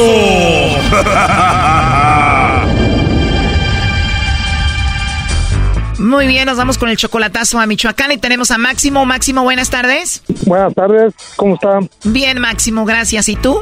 Bien, bien, gracias a Dios. Le vamos a hacer el chocolatazo a Sandra Máximo. Ella es de Michoacán. ¿Tú también eres de Michoacán? Yo soy de Apaxingán y es de Zamora. Tú vives en Estados Unidos, ella vive en Zamora. ¿Todavía no la has visto en persona? No, todavía no. Entonces, ¿cómo la conociste? En el Facebook. ¿Tú le mandaste la solicitud o ella a ti? No, o sea, lo que pasa que un amigo de ella le dio mi número y ella me habló. ¿Un amigo de quién le dio el número a ella? De Sandra. Sandra tiene un amigo y le dio tu número a ella. ¿Tú lo conoces a él? Ah, no, no, no mucho. Entonces ese amigo de ella, ¿cómo tenía tu número? Ah, trabaja, trabaja junto con un, con un señor que allí donde le rento, donde rento yo, es su amigo de él. El hombre que te renta a ti le dio tu número al amigo de Sandra y, y él se lo pasó a Sandra y ella te llamó a ti. Ajá. O sea, este hombre dijo, hay un hombre que me renta aquí, toma el número de teléfono, dáselo a Sandra o cómo? De hecho, lo llevó allá a la casa al muchacho. Él, es casado, el muchacho, nomás que la conocía a tiempo. Sí, pero no entiendo por qué él le dio tu número a Sandra. Pues es lo que yo no entiendo, pues por eso quiero hacer el chocolatazo, a ver qué... qué o sea, está raro, ¿no? Sí, está raro, yo se me raro, pues. A ver, Máximo, tú tienes 69 años, me imagino tú ya tuviste tu esposa antes, tus hijos. Mm, como unas cinco. Oh, no. ¿Y estas cinco mujeres por qué terminaron contigo o te pagaron mal? Pues sí, una, dos de ellas se metieron con mis hermanos. ¿Me estás diciendo que dos hermanos tuyos se metieron con tus esposas? Verdad de Dios. O sea, cuando uno cree que ya ha escuchado todo, sale esto. A ver, vamos por partes. Platícame de la primera, ¿cómo fue? La primera, cuando me vine acá para el norte, tuve un hijo con ella. Y se fue, de ahí de la casa se fue para un pueblito que se llama Nueva Italia, que trabajaba con un doctor. Entonces, cuando yo regresé, pues no estaba en la casa, ya estaba con el doctor y ya, pues, le dije, pues ya quédate, ya, ¿para qué vienes para acá? No te dejé allá. Y terminas con ella, tuviste un hijo con esa mujer, seguramente se metió con el doctor o con otro. Pues, póngale que con el doctor no, pero trabajó con otra persona por ahí en Nueva Italia, sí. Perfecto, esa fue la primera mujer. La segunda, ¿qué pasó? La segunda, pues yo me venía para acá y un señor me decía que, que mi hermano a veces la, lo veía que la tenía abrazada por atrás. Oh, no. Y, y luego después otra señora me dijo, ¿sabes qué? Vi a tu señora bañándose, a, bañándose con tu hermano en el canal. Dije, ¿a poco? Sí. Pero tampoco le hice caso y ya me vine para acá. Y ya cuando me vine, cuando regresé para atrás otra vez, ya me dijo mi carnalillo, hey, carnal, vamos al baile. Le dije, no, ando bien cansado, ve tú, vamos, yo te disparo la cerveza que, que te tomes. No, así está bien. Y ya dijo, ¿estás enojado por lo de Lupe? Le dije, no, ¿de qué? No, es que ella se, se levantaba así en bata y salía acá con, conmigo y eso. Le dije, entonces sí es cierto. Dijo, sí. Oh, no. Y ya fui le dije, ¿sabes qué? Agarra todas tus cosas y vete, vete para tu casa. O sea que se metió con tu hermano Lupe, le dijiste, agarra tus cosas y lárgate de aquí. Ajá. Y es que Lupe, tu esposa, le coqueteaba a tu hermano y pues pasó lo que pasó. Sí. Y qué feo, con tu propio hermano. Porque él estaba casado también con su otra esposa. Oh, no. Dios mío, pues ahí estuvo la primera, la segunda y qué onda con la tercera. Y la tercera, pues me vine también para acá y le, compré una casita y la dejé allá en la casita y mi hermana, mi hermana se iba a, dormir con ella allá, pero pues yo no sé cómo se pusieron de acuerdo con otro muchacho, el otro muchacho se metió con mi hermana y, y mi carnal lío más chico se metió con él, con esa Paula. O sea, tu hermano que ya se había metido con tu esposa Lupe, ahora se metió con esta. No, aquel fue otro. O sea que uno de tus hermanos se metió con tu esposa Lupe y tienes otro hermano que se metió con esta mujer. Sí. ¿Y cómo se llamaba esta mujer? Paula. O sea que Paula andaba con tu hermano el más pequeño. El más chico ahí. Oye, pero también tu hermana pues le hizo el paro ahí, ¿no? O sea, como que ella también te traicionó. Pues sí, porque se metió con el otro y, no, y no, no me decía nada. Tu hermana y tu esposa poniéndose de acuerdo para andar ahí con dos hombres, ¿no? Ajá. La primera vez te enteras porque llegas y no está la esposa. La segunda vez te enteras porque tu hermano te lo dijo. La tercera vez, ¿cómo te enteraste? Mi hermana, una hermana mía me dijo. No la hermana que andaba ahí, sino otra. Sí, otra hermana me dijo que andaba bien chupeteada. ¿Cómo te dijo que tu esposa andaba chupeteada? Eh, no, me dijo, ¿sabes qué? No te vas a enojar, pero porque te conozco cómo eres. Dice, tu, tu esposa anda bien chupeteada del pescuezo. Le dije, ¿y eso cómo? Sí, yo creo Sergio se metió con ella porque allá, allá los vi tomando ahí en la casa tuya. Dije, Wow, la verdad qué triste, ¿no? Sí, por eso he perdido todas las parejas. La Lupe y la Paula te salieron tremendas, se metieron con tus hermanos. Sí. no, y también tus hermanos, qué poca, ¿no? ¿Y la casa que le compraste a Paula, qué pasó? La vendí. ¿Y con Paula cuántos hijos tuviste? Sí, tuve cuatro, tres. Primo, ¿y estás seguro que esos tres hijos son tuyos? Pues eso sí, no sé. ¿Y qué edad tienen tus hijos que tuviste con Paula? Tienen... No, ya están casados aquí. ¿De qué edad? Algunos 25, por ahí 20 y otros así. ¿Y si tienes contacto con ellos? Sí, nomás que como se me perdió el teléfono, ahorita no he tenido contacto con ellos, pero voy a tratar de localizarlos porque el otro hijo, el, primer hijo, se enojó conmigo, no sé por qué, y me empezó a decir cosas y ya no puedo pedir el número del teléfono de él. ¿Y ellos saben de que su mamá te engañó a ti con su, con su cuñado, o sea, con tu hermano, con el tío de ellos? Ah, no saben ellos, porque luego ahí se me metió el tarugo todavía y y me la traje para acá. O sea, a Paula, después de que tu hermano eh, tiene sexo con ella, la deja toda chupeteada, te engaña con el hermano, tú la perdonas y la llevas de Michoacán a Estados Unidos contigo. Sí. A ver, déjame adivinar, cuando ella ya estaba en Estados Unidos, te dejó por otro. Pues yo pienso que sí se fue con otro, porque luego me dejó también. Oh, no. ¿Y cuando te abandonó, se llevó a los niños? Sí. Pues te engañó la primera con el doctor, la segunda con tu hermano, la tercera con tu hermano y luego además se va no sé con quién. ¿Y la cuarta qué pasó? La cuarta se me fue al año pasado. Ya andaba por ahí de loquilla, yo creo, y ya se fue, se fue para Texas. Las tres anteriores eran de Michoacán, esta cuarta también era de Michoacán. Sí. ¿Y la llevaste de Michoacán a Estados Unidos contigo? Sí. ¿Entró ilegalmente a Estados Unidos o le arreglaste papeles? No, la, le arreglé papeles. ¿Cuánto vivieron juntos antes de que te abandonara también? Ah, como tres años o dos años por ahí. ¿En esos tres años que viviste con ella, tuviste hijos con ella? Sí, una, una niña que quiero mucho. ¿Con la primera tuviste uno? ¿Con la segunda, con Lupe, tuviste hijos? Sí, dos. ¿Más tres que tuviste con la Paula, la chupeteada? Ajá. ¿Y la niña que quieres mucho con esta cuarta? Ajá. Y a esta que le vamos a hacer el chocolatazo es la número que en cuál vamos ya. Es la quinta. y esta quinta dicen que no hay quinto malo, la número cinco se llama ¿cómo? Sandra. Se llama Sandra y le vamos a hacer el chocolatazo. ¿Y tú crees que esta es la buena o, tienes muchas dudas en ella? Pues me habla bien, me habla seguido y cada ratito. Vamos a ver. Lo que se me hace raro es de que le hayan dado tu número a ella así nada más. Sí. Tenían el número, pero ¿quién llamó primero a quién? Ella, yo le llamé a ella porque apareció allí en, en apareció en el WhatsApp. Tú tienes 63 años, ella tiene solamente 32 años, o sea, tú eres 27 años mayor que ella. Ajá, más o menos por ahí tiene como 35 se me hace. Sí, sí, tú eres 27 años mayor que ella. Ajá. ¿Y tú amas a Sandra? Sí, sí la quiero. Ella dice que te ama a ti. Sí. Pues ojalá que sí, porque ya te ha tocado vivir mucho, ¿no? Ya, ya, ya. Sí. Pero unas dos, unas dos semanas y se me olvidan, ya, ya no sé ni cómo son. Chocolatazo continúa y se viene lo mejor. ¿Qué pasará con la quinta vieja? ¡Ay! ¿Algún amigo, esposo, vecino guapo por ahí? Alguien? No, no, gracias. A nadie. Ok, entonces solterita y sin compromiso, Sandra. Sí, gracias. Esto fue el chocolatazo. ¿Y tú te vas a quedar con la duda? Márcanos 1 triple 874 2656. 1 triple 874 2656. Erasno y la chocolata. Chido, chido es el podcast de Eras, no hay chocolate. Lo que te estás escuchando, este es el podcast de Choma Chido. Tropi rollo cómico, con Eras no escuchas, no estás. Esto es eh, Tropi Rollo Cómico con el rey de los chistes de las carnes asadas, Erasno, en el show más chido. Tropi rollo cómico. Tropi rollo cómico.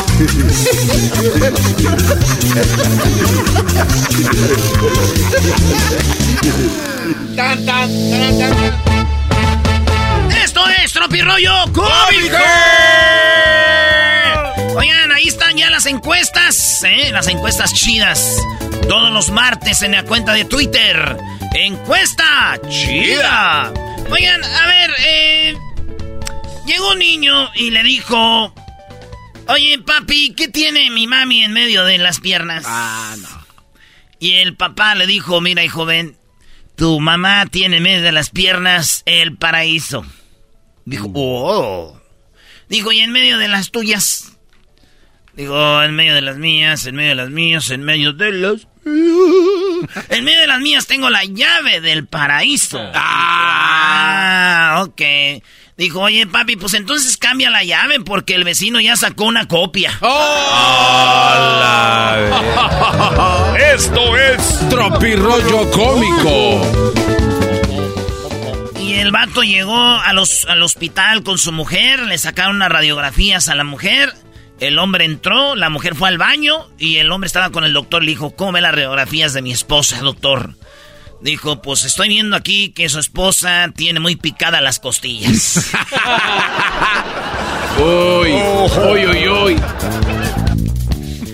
México, país donde pues, el cumpleañero hace la fiesta y los invitados no llevan regalo y de paso llevan más gente. Ah, eso sí. Qué falta de respeto llevar gente a donde no los invitan, Brody. Avisen de perdida, voy a llevar a tres. Ay, sí, Vicente Perdina, voy a llevar en tres. Güey, nosotros somos mexicanos, donde come uno, comen tres, güey. Ay, sí, dime quién va a venir, comadre, para apuntar, para ver qué comí. Güey, garbanzo, ya te, Erasno, te, te ver, rebasó eh, el no, no, no, no, es que, a ver. Ay, sí, ya, güey. Es fiesta, el que llegó, llegó. Hay gente que no va a veces. Alguien más va a comer. Es que las personas que hace- hacemos fiestas, pues te gusta tener que todo el mundo coma bien. Especialmente tú, Garbanzo. Fiestas todos los fines de semana. Ya use ese mendigo asador. Señores, le dijo, amor, ¿dónde estás? Dijo en misa. ¿Dónde estás? Dagoberto. Estoy en misa. A ver, pásame a Dios. ¡Ah! ¡Hija de la chu! ¡Chamoy! ¡Ay, papaya la de Celaya! ¡Achú! Estoy al 96% porque me falta que me pongas en 4 para estar al 100, dijo la morra. Ay, ay, ay. Güey, no, no, no. Estoy al 96%, papi. Me falta que me pongas en 4 para estar al 100. Ya me imagino, con un tatuaje de una huella de un oso en el pecho.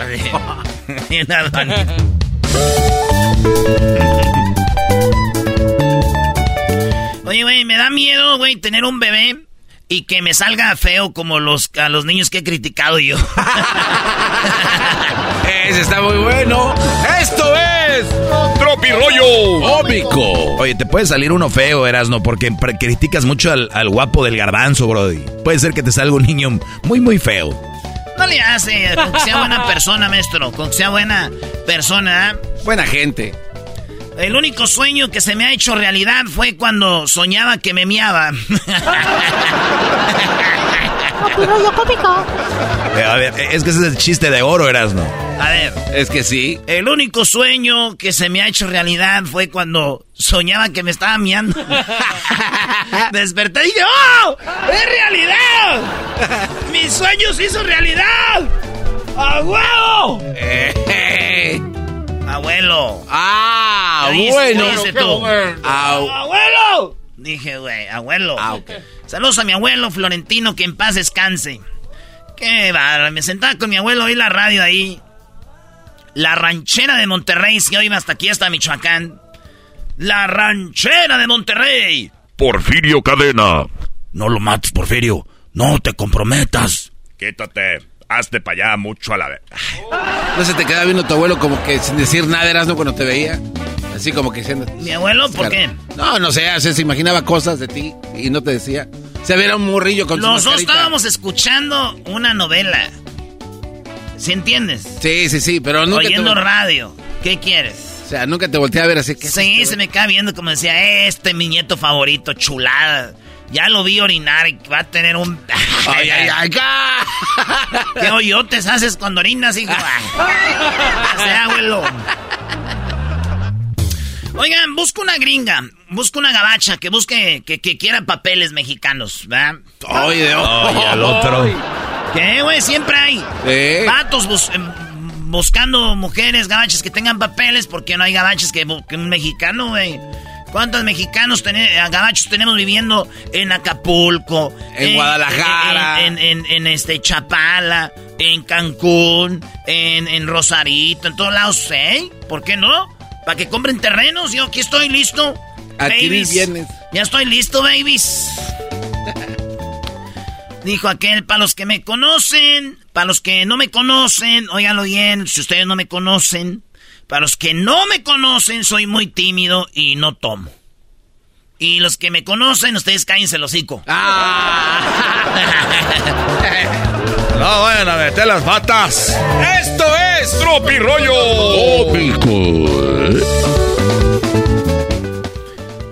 Dijo aquel vato, dijo mi primo el Chelis. Dijo, perdón si las bloqueo, pero es que son órdenes de la patrona. Oh.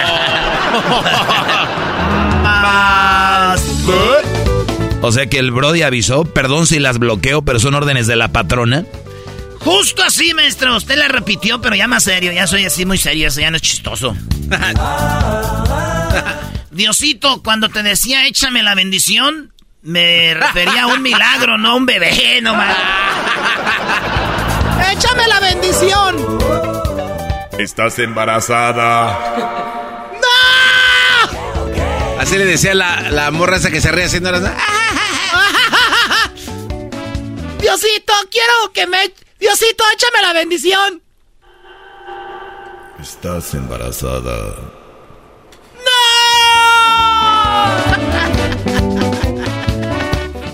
Seis meses después. Mamá, cuídame al niño. Ah, no, no, no se va. Mamá, échame la bendición. Sí. Toma. No, esa no, ma. Soltera, dijo mi prima, soltera porque los lindos, porque los guapos mienten y los feos me tratan como si la fea fuera yo. soltera porque los guapos mienten y los feos me tratan como si estuviera feo como ellos. No. Le dijo el vato, mi amor. ¿Ey? ¿Qué me pongo? Pues ponte las pilas, mijo, porque ya me está gustando otro. ¡Ah! ¡Esto es Tropi Rollo Cómico! Y es neta. hermano, cayó la ley. Oye, estaba el vato teniendo sexo con la morra, ¿no? Ahí estaban chaca chaca con Ariel. Paca, paca, paca, paca. Y le dice el vato, entonces, tu vato ya sospechó que... Dijo ella, sí, pero le dije que solo me pican las costillas. Chale, güey. Pero le dije que no, no me pican las costillas.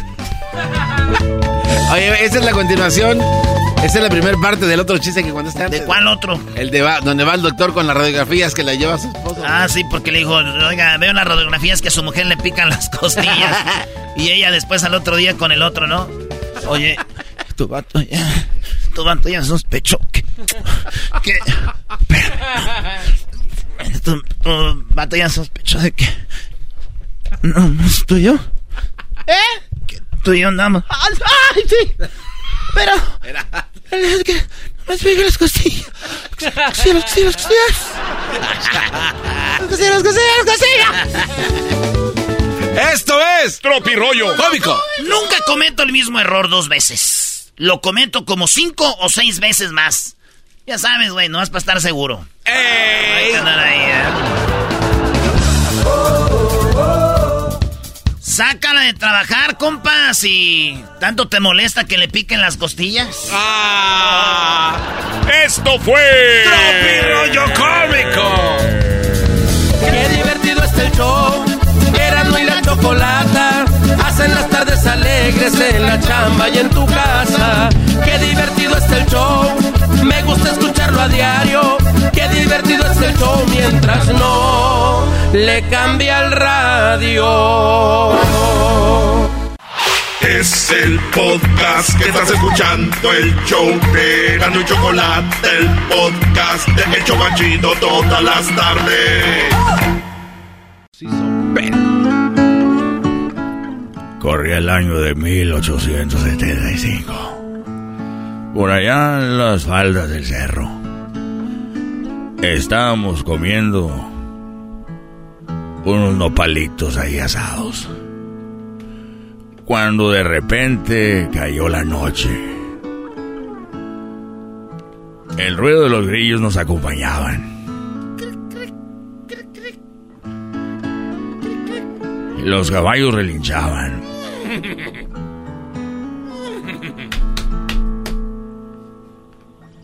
Y así pasamos la noche muy calientitos con mi compadre, abrazados. Esta y otras historias más de la revolución muy pronto aquí por su canal de Erasmo y la Chocolata, el show más chido de las tardes. ¡Ey! ¡Qué bonito! La revolución. ¡Qué barbaridad! Oye, tenemos a Adrián. Eh, Adrián ya está en la línea, Adrián Gutiérrez.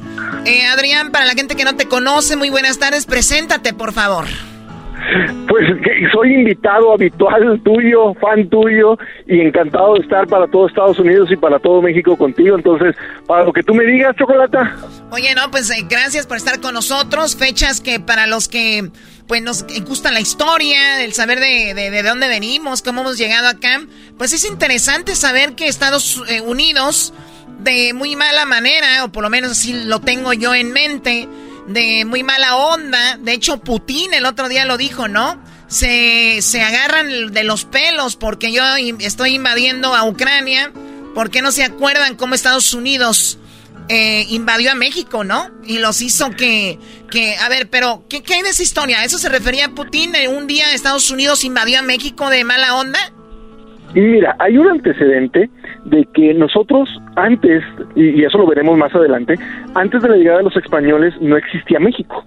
No nos independizó el imperio azteca, no se independizó el imperio maya y volvimos a ser este el país que antes éramos. No, la realidad es que éramos un país completamente nuevo, conformado por muchos estados, muchos estados independientes en una unión, lo que es el día de hoy Estados Unidos y lo que es el día de hoy México. Y muchos de esos estados, muchos de esos estados independientes, de repente se sentían que no estaban valorados o que no estaban dando o siendo atendidos como se debiera por el centro del país, por el gobierno de la República, y buscaron su independencia.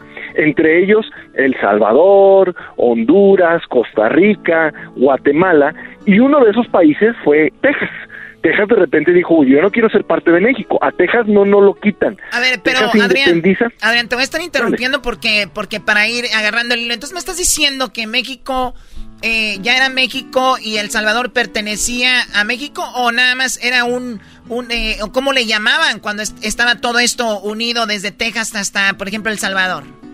Se llamaba México, o sea, México nace el, 27 de septiembre de 1821 y el territorio que, que correspondía originalmente a México era el territorio que antes había sido el reino de la Nueva España. Entonces, ahí estaban muchas pequeñas capitanías o estados o provincias que formaban parte de este nuevo país, pero con el tiempo en los primeros años como que decían, bueno, ¿por qué no nosotros no podemos hacer nuestro nuestro propio país? ¿Por qué no podemos hacer nosotros nuestro propio nuestro propio reino? Y se empiezan a independizar de México. Ese es el caso de Texas. Texas en mil 836 dice, yo ya no quiero formar parte de México, porque es más, la capital de Texas era Saltillo. Y decían, oye, imagínate que yo estoy acá al norte de Texas y quiero ir a arreglar un documento y tengo que ir a la capital, tengo que ir hasta Saltillo, es un viaje de semanas y semanas y semanas y semanas. Este, entonces, ellos sentían que pues podían hacer su propio país. Lo mismo pasa con California y con Nuevo México. Ellos dicen, bueno, ¿Por qué si aquí ni nos están haciendo caso, ni hay inversión, ni tenemos el contacto, por qué no este, hacemos nuestros propios países? Pero Estados Unidos lo vio y dijo, bueno, no hagas tu propio país, a lo mejor te vienes con nosotros y, formas parte de la Unión. Y Estados Unidos dice a México... O sea que Texas ya estaba hasta cierto punto poblado por eh, mexicanos? ¿Ya había mucha población de hecho, o no? Estaba, de hecho, estaba más poblado por, por colonos estadounidenses ah, que por mexicanos. En, en, los mexicanos que había ahí eran los que vivían en las misiones, tanto en California, por eso la misión de Los Ángeles, la misión de San Clemente, la Reina de Los Ángeles, eran las misiones que habían este hecho los padres este, eh, este catequizadores y en Texas era exactamente lo mismo. Entonces cuando cuando los Estados Unidos dicen, oye, te lo compro, vamos negociando, México dice, no, ¿cómo, cómo, cómo me lo vas a quitar? Este, por favor, este, pues no vamos haciendo eso. Pero se dice, porque eso son la parte de la historia que no está escrita, que Santana sí necesitaba lana, Choco. ¿Por qué necesitaba la, lana Santana? Porque imagínate que México nace quebrado y no hay forma, no hay forma de que México obtenga recursos monetarios. ¿Cómo que no hay forma? Pues imagínate que el mayor terrateniente, el dueño de todas las empresas, el dueño de todos los terrenos era la iglesia y a la iglesia no se le podía cobrar impuestos. Entonces, de ahí te quitas una entrada. Luego, número dos. No, mega entrada, ¿no? Mega entrada. La mayoría de, de, la lana viene de impuestos de la tierra y si no los podías adquirir porque en la iglesia no le cobrabas, pues era mucho dinero. Sí, y aparte ellos también tenían sus, sus bienes de producción. Después de ahí, Europa todavía no comercializaba con México porque una cosa es que nos hayamos independizado de España y otra cosa es que las naciones europeas reconocieran nuestra empresa y decidieran negociar con nosotros. Entonces, ese era otro, o sea, México no tenía comercio con Europa, que eran las grandes naciones que podían comprar nuestros productos. Y por último, todas las empresas que eran de extranjeros, sobre todo de españoles, las destruimos con la guerra de independencia. Entonces, ¿de dónde fregado sacaba el gobierno mexicano dinero para hacer una hacienda pública, para construcción, para construir un país? Entonces Santana decía, bueno, no está tan mala la idea de vender un territorio que nadie pela, que nadie le hace caso y este, tener dinero ya para ya empezar a hacer este país. El caso de que Estados Unidos le dijo, oye, te lo compro, no se lo quiso vender, y entonces dijeron, bueno, pues bajo el pretexto de que invadieron Texas, de que, de que en Texas se cometieron algunos este, desagravios contra colones estadounidenses, pues te voy a invadir. Y la invasión empieza en 1847, en enero. En enero llegan barcos a Veracruz para invadir este Texas, y de ahí, por eso la historia es, es muy larga, empiezan un largo trayecto a la Ciudad de México. La primera pregunta que yo te tengo, Choco, Erasmo, Garbanzo, Diablito, quien esté ahí, es ¿por qué fregados desde la ciudad de Veracruz hasta la Ciudad de México ningún mexicano salió a aventarles una piedra a los gringos? un tronquito, no sé, dispararles una bala y salir corriendo. Con una resortera o algo. Con una resortera o algo. Pero no hicieron eso. O sea, los gringos pasaron como Pedro por su casa Desde, desde Veracruz hasta la Ciudad de México. Sí, porque si tenemos, eh, obviamente, Veracruz, cruzaron lo que, que, es el estado de Puebla, llegaron a pues, todo lo que es el, el trayecto ese, y nadie les dijo nada, Adrián, nadie los paró, nadie se las hizo de nadie bronca. Los paró, nadie se las hizo de tos. ¿Eso por qué? Eh, se cree que la iglesia también tenía un convenio con, con el gobierno estadounidense de decir, bueno, ok, te llevas Texas y te llevas esta parte, pero que sigan siendo católicos. O sea, a la iglesia no le importaba si eran de Estados Unidos o, si eran, o, si eran de México. Mientras fueran católicos, seguían abonando para nosotros. Entonces, lo que dicen ellos, a mí no me importa. Entonces, acusó o, o, más bien amenazó de excomunión a cualquier mexicano que atentara contra los estadounidenses. Entonces, por eso se dice que los mexicanos no salían a las calles o no salían al paso de los gringos a hacérselas de tos para que no llegaran a la Ciudad de México.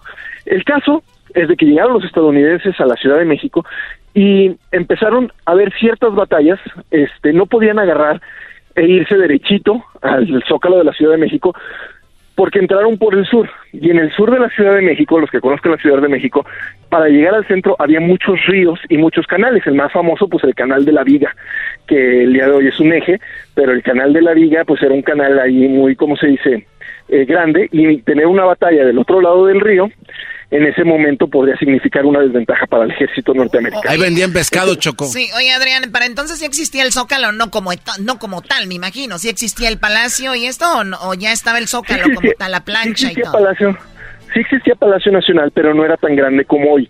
Ahí había un parián un Parián había una serie de negocios a la mitad del Zócalo que fue quitado después y ampliado la plancha del Zócalo, pero había un Parián en lo que hoy es el, la plaza del Zócalo Medio. Entonces, sí estaba el Palacio Nacional, sí había parte de la plancha o, de la plaza, pero a la mitad estaba un Parián, un mercado muy grande, que era la, la, otra parte estaba del otro lado, que hoy se conserva, donde, donde está el Hotel de México.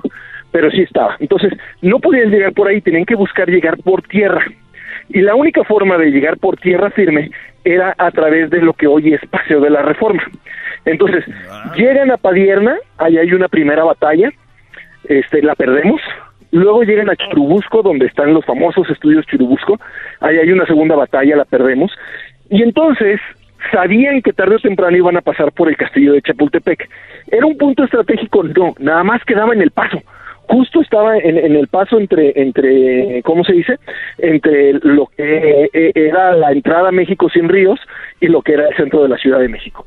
Y ahí estaba, lo voy a decir tal cual, era Nochoco, Garbanzo, Diablito. Un colegio... No, pues se fue. Se fue. Se, se autoborró. Se, se borró la llamada. ¿Qué dijiste? ¿Un colegio qué?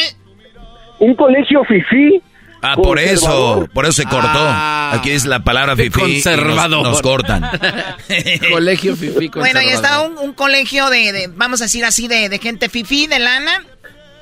Pues es que en ese entonces los únicos colegios que había todos eran de fifís, o sea, no había escuela pública, no había no había un colegio público, todos los las, el 90% del país no sabía ni leer ni escribir.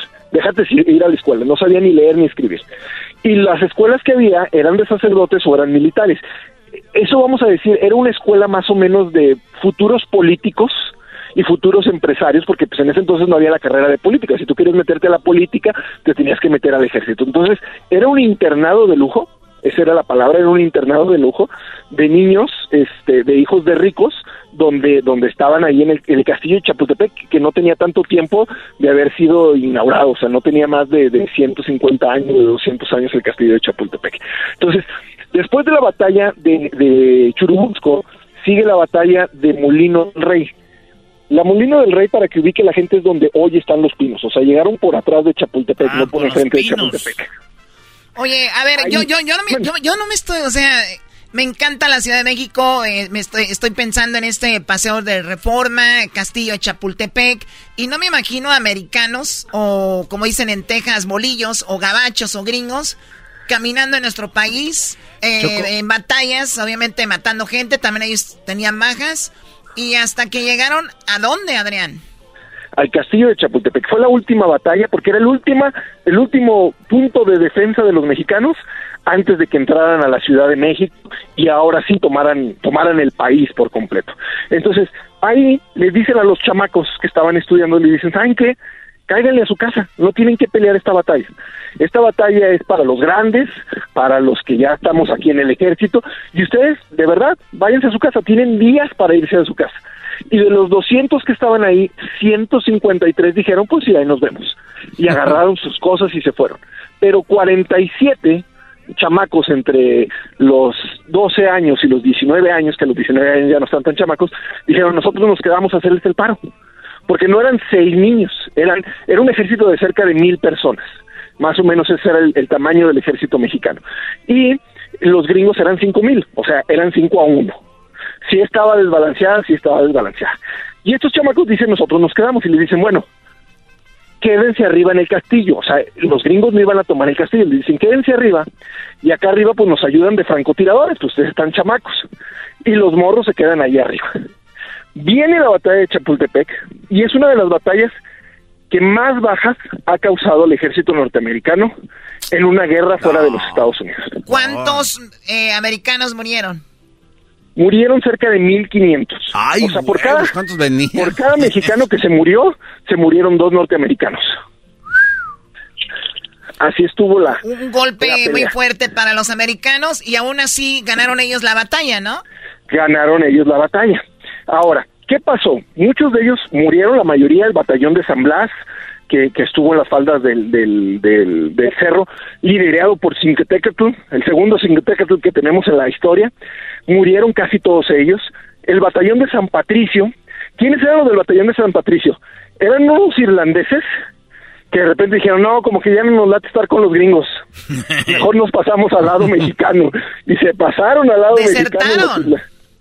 Se pasaron. De hecho, lamentablemente los que capturaron después de la batalla, pues los fusilaron por desertores, pero por eso México hoy rinde homenaje a la comunidad irlandesa, al ejército de San Patricio que, que se pasó del lado mexicano.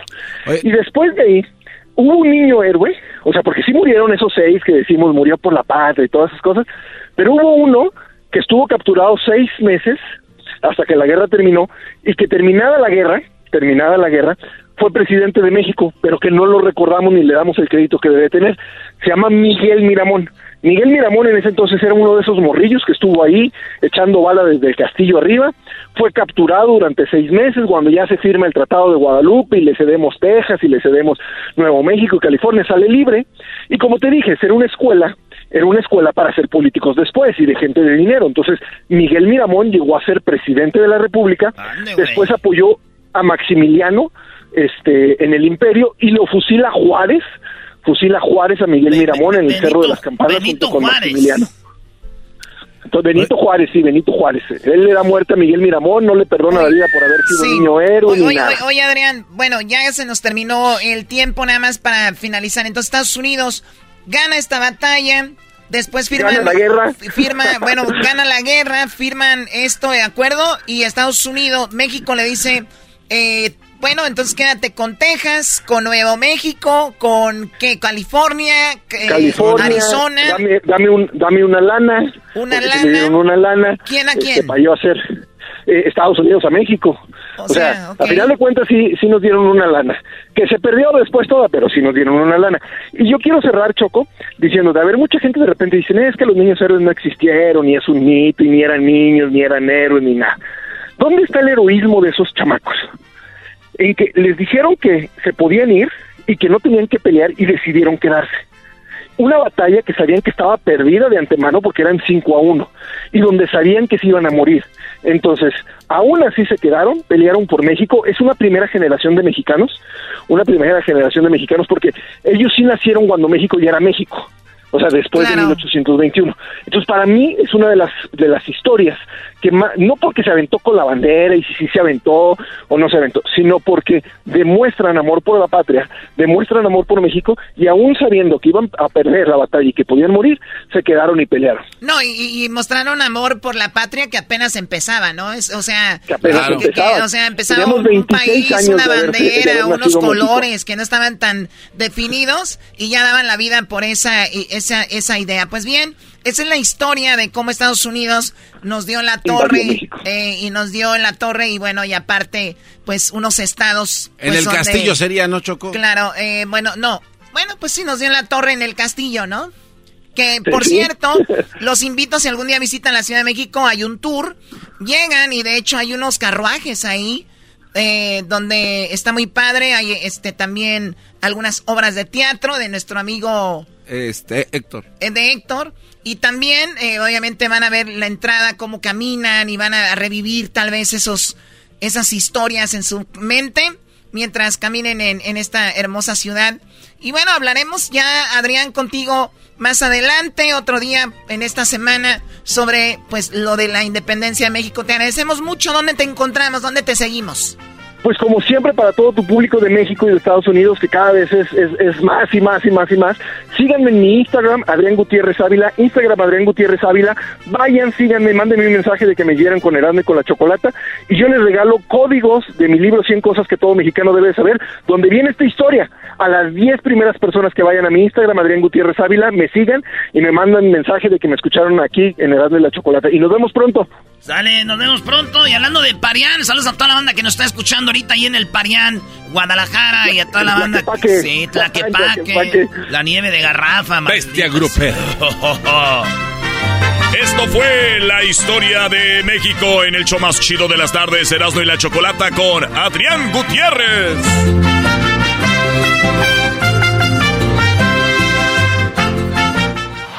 Es el podcast que estás escuchando, el show de Gano y Chocolate, el podcast de El Chocachito todas las tardes. Pelotero represent Cuba. Ha llegado el Gano y Chocolate. Pelotero represent Cuba. Para embarazar. Pelotero represent Cuba. Ha llegado el Gano y Chocolate. Pelotero represent Cuba. Pon la musiquita de vamos a ponernos marihuanos. ¡Pelotero! ¡What the pelotero! Un abrazo. Pelotero, Oye, chico, eh, chico, cuidado. Cuidado, chico. Cuidado. Tres frascos de miel pelotero que traes en las manos. ¿Cómo está eh, Galbanzo? ¿Cómo está Luisito? Oye, Luisito, pero tú cada vez te ves mejor. ¿Y usted también? ¿Está tomando la crinolina o cómo está tomando? Crinolina, no sé. Creatina. Ah, creatina. ¿Cómo se llama lo que pone la mujer aquí alrededor del vestido? Así como dijiste. Crinolina. Sabía que tú me ibas a contestar eso. Yo sabía. Yo vendía crinolinas en el tianguis pelotero. Oye, Diablito, ¿cómo estás tú, Diablito? Oye, ¿dónde va? ¿Va a regresar a Cuba o qué? Eh, ¿Viene con bueno, feliz, yo- con yo- zapatos blancos. Traigo mi zapato blanco, mi pantalón blanco, mi camisa blanca, chico, porque yo soy el pelotero, soy de Cuba. He dejado la isla, chico, para venir aquí, para venir a México, porque yo lo único que quiero es embarazar a las mujeres mexicanas para que tengan hijos peloteros, para que tengan la grande liga. Y tú una, una y única forma que México tenga pelotero en la grande liga que yo, el pelotero, embarace a toda la mexicana, porque en un tiempo ellos van a estar ganando en la grande liga mucho dinero y van a ser peloteros mexicanos de un pelotero cubano. ¡Viva ¡Eh, pelotero! ¡Viva Cuba! ¡Viva la revolución! ¡Viva la revolución! ¡Muera el mal gobierno! ¡Viva Zapata! No manches, es de México, güey. Oh, perdón, chico, es que eh, tú sabes que los mexicanos y los cubanos somos buenos amigos. Por eso, chico, yo soy buen amigo de los mexicanos. Así Eh, lo decía Franco. Sí, yo conocí un mexicano que se llamaba Daniel. Da- Daniel, eh, cuando llegué a México, este Daniel lo conocí porque yo llegué, no tenía nada en, en México. Cuando llego a México, yo hablo México, Ciudad de México. Sí. Él venía de Catepec. Bajaba ahí una combi y yo estaba sentado en la banqueta. Y yo era un hombre, bueno, vivía en la calle. Y lo vi llorando. Le dije, pero ¿qué te pasa, chico? Yo soy, yo vengo de Cuba. No tenemos allá nada que comer, no tenemos libertad. Y tú tienes, vives en México, tú estás llorando. Le digo, chico, tú no, tú, tú no sabes, mira, que lo que pasa es que no te conozco, no te puedo contar mis problemas, pero yo me voy a quitar las vidas. Le digo, oye, chico, Daniel, que viene de Catepec, aquí a la Ciudad de México, tú no te preocupes. ¿A dónde va? Dijo, es que yo trabajo en la zona rosa. Me voy a quitar la vida. Dijo, oye, yo no te conozco, pero no me gustaría que una persona como tú te quite la vida. Le dije, antes de que tú te mueras, porque a mí siempre me ha gustado tener sexo, chico.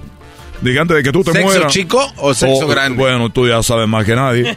Entonces yo le dije, oye, mira, antes de que tú te vayas a morir, ¿por qué no me das una oportunidad de algo? Dijo, ¿de qué? Le dije, de que me dejes que yo... Dijo, oye, ¿pero qué te pasa? Dije, bueno, pues ya te vas a morir. Dijo, bueno, mira, pelotero, no creo que sea una buena...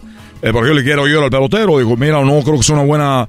Porque sí me voy a morir, pero no tiene nada que ver con que yo te voy a dar la nalga. Bueno, pues no me la tienes que dar, yo te la, yo te la compro. Dijo, no, chico, claro que no. Lo convencí, dijo, bueno, pues vamos a darle. Eh, agarró un, un lugar por ahí y bueno, yo hice lo que tenía que hacer con este mm, mm, Daniel de Catepec. Y llegó y tuvimos lo que teníamos que hacer. Le dije, bueno, ¿y cuándo te piensas tú quitar la vida? ¿Cuándo te vas a suicidar? Y muy contento levantó la mano y dijo, suicidarme yo, ahora que empiezo a vivir, jamás. Eso me dijo, dije, bueno, lo llené de vida. Entonces, además de embarazar a las mujeres mexicanas, que para que tengan peloteritos para la grande liga, ahora yo también salvo mexicanos que son maput. Déjale, doy significado a tu vida. Déjale, doy un, un, una- un sendero a tus emociones. Y bueno, eso es lo que pasó. Ya me voy. No, me va llegando. Ya me voy a platicarle la otra cosa. Ah, no, manches. A ver, ¿qué pasó, pelotero?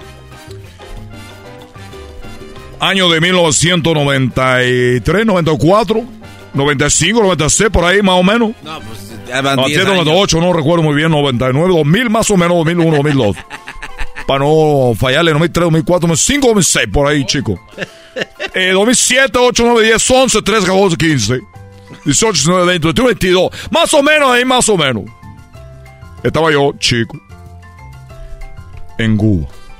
En Cuba. Yo estaba en Cuba. ¿En el 2022? ¿Cuál es la razón por la cual yo dejé Cuba, chico? ¿Qué? Una de las razones por la cual yo dejé Cuba, chico. Es que hablo despacito porque yo no quiero que me vayan a encontrar una persona y que sepa que yo, que vaya a estar el pelotero, luego como que no vamos a matar a la isla. Eso no es verdad, chicos. No, eh, cuando yo llego a México, una de las cosas que me pasaron es que iba caminando, caminando voy a Jerusalén, iba caminando y, y cuando yo veo una mujer muy bonita, esta mujer se llamaba, se llamaba Rebeca.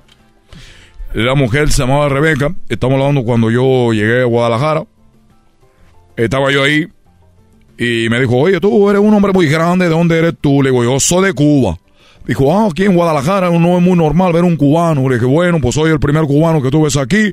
Me da mucho gusto. Mi nombre, bueno, me dicen el pelotero. Me llamo Navi. Dijo, oh, bueno, yo me llamo eh, Rebeca. dije, ah, mucho gusto. Me agarró la mano y dijo, a ver, vamos a poner la mano junta a ver quién la tiene más grande. Y ya vio mi manota. Dijo, ay, chico. Dijo, como dicen ustedes los cubanos, chico. Le dije, chico, no está. Ya tú sabrás. bueno, para hacer la, la historia corta yo, yo y Rebeca nos, conocimos, tuvimos, eh, teníamos encuentros sexuales, donde ella quedaba pues casi en silla de ruedas porque yo soy muy... El problema es que esta mujer era casada. No, no, pelotero, no, mamá, mujeres casadas, no, güey. Es lo que yo decía hasta que la conocí a Rebeca. Y yo dije, bueno, y la visitaba seguido. Otro de los problemas grandes del pelotero en Guadalajara es de que esta mujer estaba casada con un policía. ¡Oh! Aguas, pelotero. Es lo que yo me decía a mí, pero mi cabeza decía agua pelotero, pero allá abajo decía vamos pelotero. Tú puedes. Tú puedes, pelotero. Oye, una mujer hermosa, tapatía, y el esposo policía. Pues estamos un día ahí, chicos, dándole con todo, como dicen ustedes, cuando de repente llegó el policía, chico. Nunca había pasado eso. Nunca había pasado en la vida. ¿Neta? Cuando yo veo que ese hombre tocó la puerta, porque eran diferentes puertas, la puerta de enfrente, aquello se me bajó así. La mujer dijo, oye, pero ¿qué, ¿qué, hacemos? ¿Qué hacemos? Y dije, esta mujer tiene experiencia, porque lo primero que me dijo, oye, fíjate que yo tengo un aceite en el cajón. Ahí tengo aceite de ese de bebé. Eh, y lo que voy a hacer es que te voy a poner en todo el cuerpo y te voy a echar harina. Te voy a echar harina para que tú parezcas como una estatua. Y para que tú te quedes así, te voy a poner el closet por si te ves decir, oh, es una estatua que yo tengo, que compré. Ok, chico, dije, bueno, mira esta mujer que mente tan fresca tiene. Yo ahorita estoy paralizado. Y se oía el hombre con la bota, el policía, traía macana, traía pistola, traía todo, chico. Y cuando yo eh, me pone todo eso, me pone en el closet, yo estoy ahí, no quería ni respirar.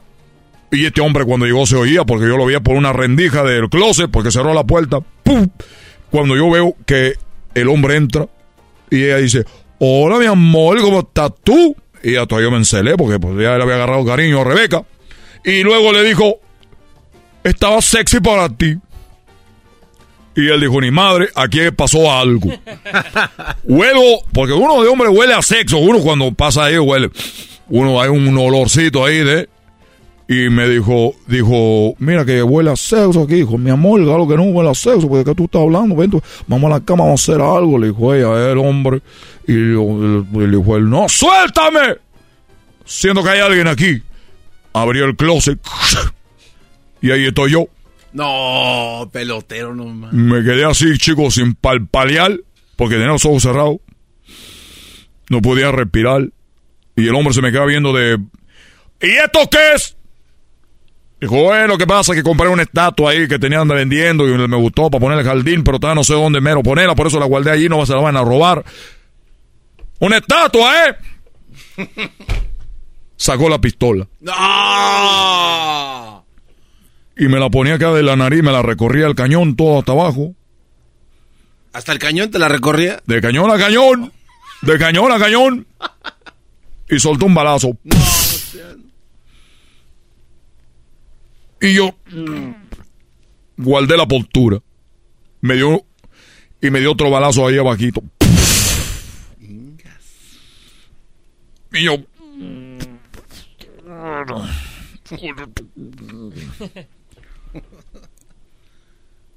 El tipo se fue. Dijo, tiene razón, parece que si es una estatua. Llego hasta la, llego hasta mañana. Se fue el policía. Y cuando se fue, la mujer corrió conmigo y dijo, mi peloterito, mi pelotero, ¿estás tú bien? Le dije, este, estoy bien. Digo, pero ¿cómo que estás bien si te ha pegado, te pegó en los huevos? Le dije, no, no me pegó en los huevos. Dijo, pero ¿cómo no? Si yo vi que te dio en uno y en el otro. Dijo, no. Le dije yo, no, no me pegó en los huevos. Me pegó en los, en el escroto. Ay, joder. Porque los huevos los tenía yo acá en el cuello.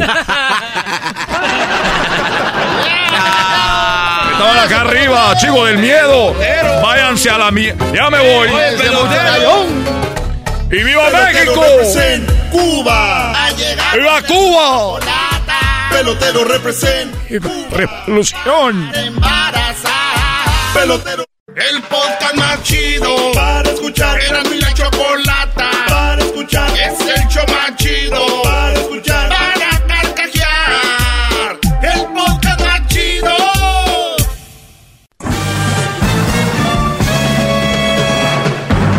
Con ustedes. El que incomoda a los mandilones y las malas mujeres. Mejor conocido como el maestro. Aquí está el sensei. Él es el doggy.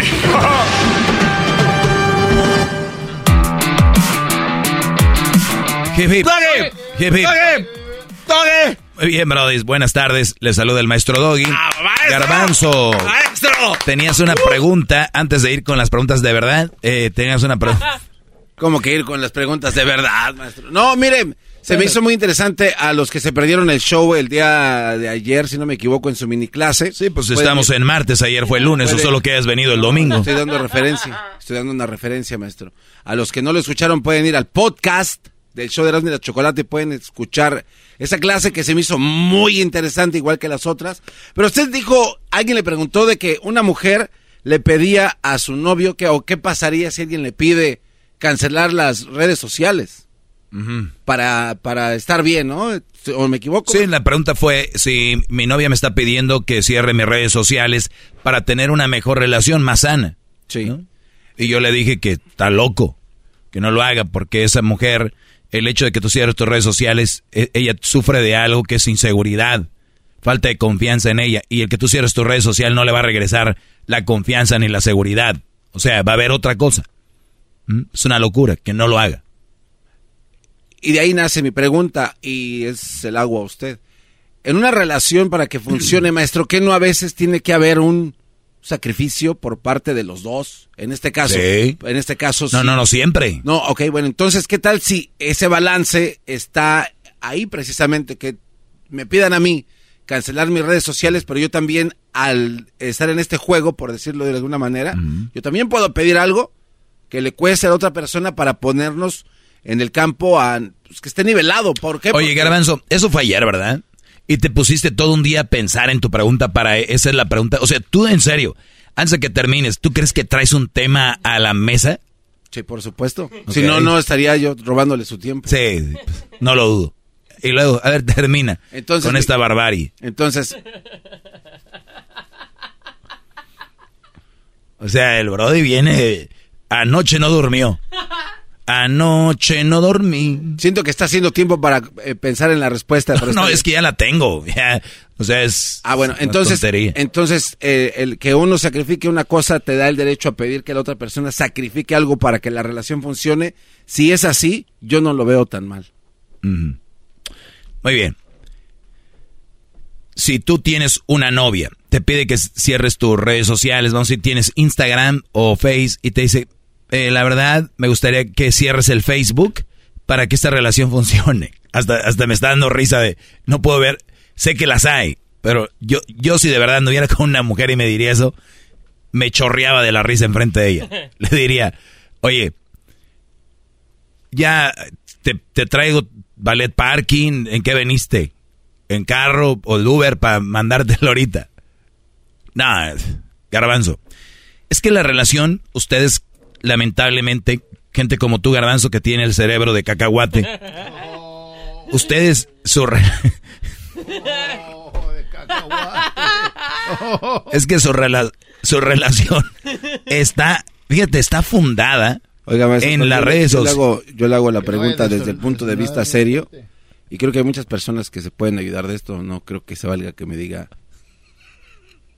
Cerebro de... que tengo cerebro de cacahuate. Que no vaya a destornudar muy fuerte, se le va a salir el cacahuate por la nariz. Tiene razón, tiene razón. Yo creo que el cacahuate, cacahuate vale más que tu cerebro. Y sí. A ver, ¿qué no se supone, maestro, que hay que... que hay que sacrificarse, dice el puño acá. Mira, ahí te va. Estoy esperando su Cuando buscamos sacrificarnos en una relación, son cosas justas. Cosas que de verdad valgan la pena. Ejemplo. Oye, eh, me voy, vamos a sacrificarnos, que, que, de verdad no debería ser un sacrificio, nada en, en el amor sano, ¿no? Eh, el, el, en realidad es sacrificio como tal. Ponte a pensar en la palabra sacrificio y nos vamos al, a los, allá a los de Te, Teotihuacán. ¿Qué era un sacrificio? Este, bueno, vámonos a, a otro lado, en Teotihuacán no tanto, pero allá en, en Quintana Roo, ¿no? Donde despedazaban la gente, les cortaban la cabeza y rodaba por la... Sí, sí, sí. Ese era un sacrificio. Un sacrificio a un Dios entregando. Claro, estás hablando algo de matar a su hijo. Sí, sí, eso entre, es, o sea, sacar el corazón. Sí, o sea, ¿qué sacrificio puede haber en una relación? Es que ustedes las relaciones creo que se las están tomando como... Ya. Nacen, viven para, respiran, tragan, comen, ven, relación. Tranquilos. Tranquilos, muchachos, de verdad. Ok, está mal implementada entonces la palabra. Entonces es un tira y afloje. Sí, o... pero en cosas justas. O sea, a ver, a mí me gusta jugar fútbol. ¿No? Sí. Ejemplo. Y la mujer dice, oye, yo no juego fútbol. ¿Qué dices tú? Eh, pues lo siento, ¿no? No, pues, ah, qué bueno. Pues, sí. pues tú no. tampoco tienes que jugar. Porque los domingos, eh, cuando juegas, o los sábados, eh, eh, o los viernes, es cuando yo quiero ir al cine. Es tu ideología del garbanzo. Yo me sacrifico, sacrifico. ¿No? Yo me voy a sacrificar porque es un estira y afloje. Ella no... Pero a mí, mira, Sí, pero es donde usted, eh, a, a, lo mejor ella hace algo que a, usted no le gusta y es, es en el eh, momento. Dame un ejemplo. No sé, por ejemplo, ella, este, se va cuando él quiere que se con ella. O sea, donde quiera. No, no, no, yo, yo a ver, ese es ahí es donde está el daño, porque yo voy a querer estar con ella cuando sé que ella va a hacer algo. Ese es el problema de ustedes, los que están enfermos. No, no, pero si hablamos, es un ejemplo, ¿no? Digo, no, no, es, es que, es. tantos días, tantas horas, tantos momentos, y, y, y voy a escoger el, el hobby okay. que ella tiene para decir, ese es el, el momento que yo quiero para, para bueno, mí. Bueno, no, que dijéramos que a ella le gusta ver, no sé, una serie de tele a cierta sí, hora. Cobra Kai, la va a ver a las 10 de la noche. Cobra Kai. ¿No? Bueno, supongamos que es eso, sí. y él diga, oye, ¿por qué no mejor pues dejas de ver eso un rato y yo dejo también aquello un rato? Güey, para poder si tú estás viendo una serie y que ves a las 10 de la noche, pues un día la ves sí y otro día no. Sí, pero es que usted hace ver... No como... la dejas que no, no, no, no, no lo voy a prohibir verla. Pero es que o sea, y, y, perdón aquí que estamos eh, recuerda dónde empezó la plática sí, sí, prohibir sí. tener redes sociales ya es prohibir algo. Sí sí pero aquí estamos hablando de, de dejar de hacer algo por el otro. Ok. De acuerdo y, ta, y también pero y, perdón que lo, se lo diga así pero siento que usted hace ver que lo que hace el hombre está bien y la exigencia de la mujer no está tan bien. O sea como que tiene mucho más Depen, valor depende. el jugar fútbol no depende dime cuál. de ver su serie. Depende dime cuál. Son esos dos ejemplos. Ok yo voy a jugar fútbol una vez por semana. Sí. Y ella la serie la ve todos los días. ¿Ya estamos, estamos iguales o ya está tomando ventaja? No, obviamente, pues es desventaja para el hombre, ¿no? Exacto. O sea, lo una vez, güey, y me la va a hacer de pedo, una vez. Y tú todos los días a esa hora, y yo te digo, un día verla así y otro día no. Ok, pero si ella cumple con eso. Eh... Mira, hasta eres tonto, porque ella puede ver su serie cuando él se vaya a jugar. Y eso sí es un empate. Usted obviamente es mucho más inteligente que yo. Deme un ejemplo que sea más claro, que ponga esto más nivelado. ¿Quieres otro ejemplo? No te quedó claro. No, no, no. Y, y no digo que okay. tanto que sea para no, mí, pues sino vamos para, a la, para vamos, entender la clase. Vamos a las redes. Vamos a las redes. redes. Cuando una mujer, óiganlo bien todos que me están escuchando, uy, y qué bueno que, que me, porque esto se me quedó aquí en la lengua ayer, pero no hubo tiempo. ¿Por qué una mujer cerraría sus redes sociales? La principal sería por porque no quiere que le encuentren algo, tal vez, ¿no? A alguien. O, sea, o alguien escriba. Sí, tal vez. ¿Ah? Cuidado. ¿Por qué tu mujer, tu novia no tiene redes sociales? Ahora, si no las tiene, está bien. Pero ¿por qué te obliga a ti que no las tengas? ¿Qué, qué, cuál es el problema ahí? ¿Eh?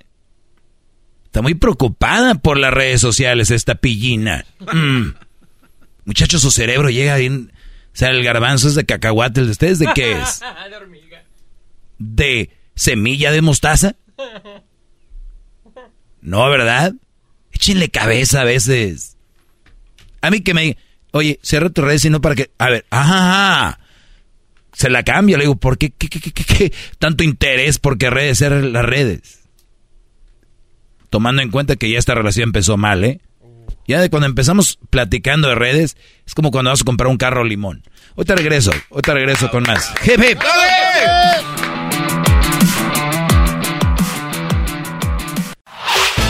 El podcast de no y Chocolata. El más chido para escuchar. El podcast de no y Chocolata. A toda hora y en cualquier lugar. Hip. Ahorita vamos ahí con este Sebastián. Sebastián.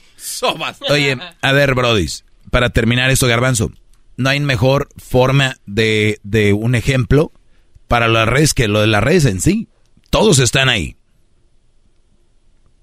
Y la verdad, las redes sociales no son malas. Es cómo las manejas. Es como decirte, pues no tenga celular para que la relación sea más sana.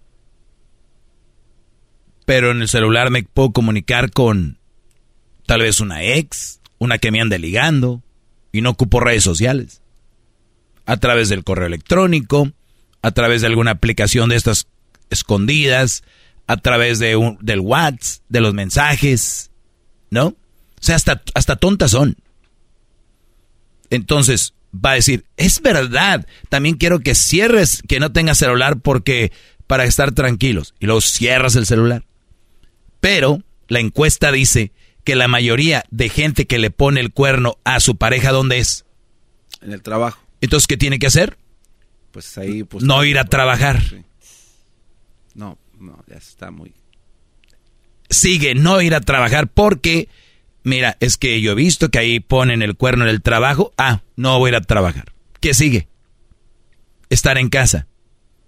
Díganme ustedes que las amas de casa o los que están en casa son fieles. Que no llegue el Sancho o la Sancha.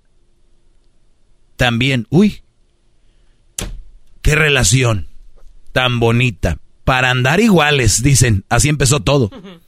Y se deshicieron. Se hicieron pedazos. Así terminó. ¿Viste, Garbanzo? Sí, sí, sí. Gracias por tomarse el tiempo en contestar mi pregunta, maestro. Yo que sigo escribiendo. Gracias. Bueno, realmente no me interesa que, que escribas, porque tú Eres el niño aplicado de, de mera enfrente del salón que se queda viendo al maestro y luego a la hora del examen saca, una F. Feo. Pero por participación un 5. Ah, no se pasa. Hay que calificarlo. Eh, entonces, eh, o sea, ya para... Es una locura prohibirle que tenga redes sociales. Entonces, entonces, ¿es todo un mito esto, maestro, de que eh, el tira y afloje en las relaciones? O sea, no, es una tontería hablar de esto. No, es que garbanzos, no es. el estira y afloje sí existe, pero no de esa forma, con redes sociales. En otras cosas, si es tu esposa, quiero que me hagas de comer, no me hagas de comer, ah, pues tú haces esto, oh, pues yo hago esto, ah, pues yo trabajo, o sea, ¿sí me entiendes? O sea, hay miles de cosas, pero eso de, no quiero redes, la razón es, ok, pero dime por qué. O sea, yo ahorita la cierro, aquí dice delete profile, pero nada más de mi por qué, y dame una, una razón sana, algo de verdad. Nada salí, pues a mi comadre, ahí este, eh, Dagoberto empezó ahí. Ahí empezó Dagoberto en la... O sea, a ver, no, no, no. Yo no soy Dagoberto, tú no eres tu comadre. dame otra. Te voy a dar otra oportunidad para yo cerrar mis redes sociales. Otra. Eh, pues es que ahí dicen que ahí pues ganan ahí poniendo el cuerno. Y ahí voy a lo que te dije hace rato. ¿Dónde no? Uy, ¿dónde no ponen el cuerno para irnos todos ahí, esa zona? Cuerno free zone. Entonces, para alguien inteligente, cuando se le hace una solicitud de este tipo, es que automáticamente se están echando la soga al cuello ellos mismos, ¿no? Sí. Lo dijo el diablito ayer. Oye, también, muchachos, otra vez, mira, las relaciones son bien simples para la gente inteligente en relaciones.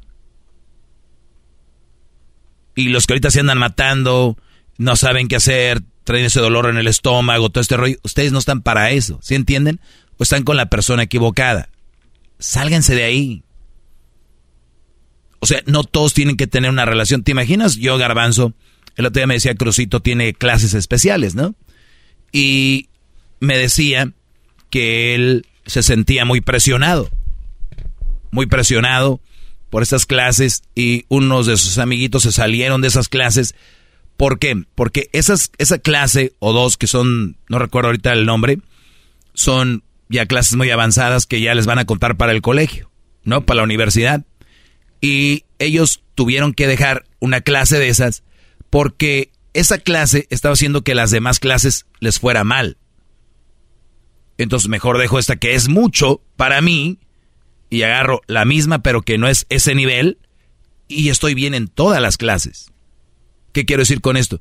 Güey, no pudiste con esto. Sé sincero y ve con el director, tu consejera y decir, oye, maestra, le intentó mi hijo, para esas clases para la universidad, pero le enfoca tanto aquí y le estresa tanto aquí que ya sus otras cinco clases tiene, tenía un 10, ahora tiene cinco o seis. ¿Qué hace una maestra inteligente?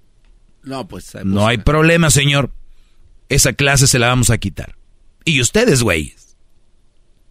La vida es así. Difícil y se está que entre una pareja, huevo. Viene alguien y le dice, oigan, no, tranquilos, o sea, no tengan eso ahorita y a nivel en su vida bien. Y después, ¿no? Al revés, primero ahí le meten todo. Se madrea todo, lo demás. Hasta muchos güeyes dejan el jale, dejan todo por una vieja. ¿Ya entendieron? Gracias, maestro. De nada. Hip hip. Hip hip. Ya regresamos. El podcast más chido para escuchar. Era mi la chocolata para escuchar. Es el show más chido para escuchar. Para carcajear. El podcast más chido.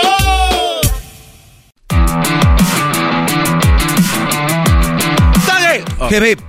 Hip hip. Muy bien. Aquí tenemos a este Sebastián que tiene buen rato esperando. Gracias por esperar, Brody. Adelante, Sebastián. Sí, uh, Doggy. Adel- Ah. adelante, Brody. Te hablaba porque um, tengo un problema con un hijo que ahorita tiene 21 años. Este, a los 18 años, tres meses antes de los 18 años me di cuenta que usaba marihuana. Eh, hablé con él y le dije que por qué lo hacía. Eh, me dijo, no sé. Eh, le digo, dame una razón que yo entienda. Digo, es que no sé. Le digo, ok, está bien. Ah, no sé qué decirte, no sé qué hacer. Le digo, pero si te das cuenta que tienes diez y tantos años, ya vas a acabar 18, mi responsabilidad es ayudarte hasta los 18 años. Y como te estás ah, saliendo o eh, estás usando eso, te digo, tú sabes lo que estás haciendo, piénsale y si tú crees que está bien, es decisión tuya, pero tienes tiempo para reflexionar y parar. A los 18 años, si sigues usando eso, le digo, am, puedes ah, tomar tu camino o, salirte de la casa. Le digo, yo no quiero tener un hijo que le guste eso, le digo, pero pues eh, ya vas a ser una vas a ser una persona de mayor edad. Bueno, todo quedó ahí. Ah, los 18 años y siguió en la misma y le dije, ¿sabes qué? Le digo, ¿no entendiste? Entonces busca dónde vivir, a dónde irte y no puedo hacer más. Digo, porque si tú estás aquí conmigo tienes que entender lo que yo te digo, pero si no quieres, está bien. Ve y, y, y, y cálale y si un día piensas que te corrí o que no te quiero aquí, digo, no, aquí la casa está para el día que tú quieres.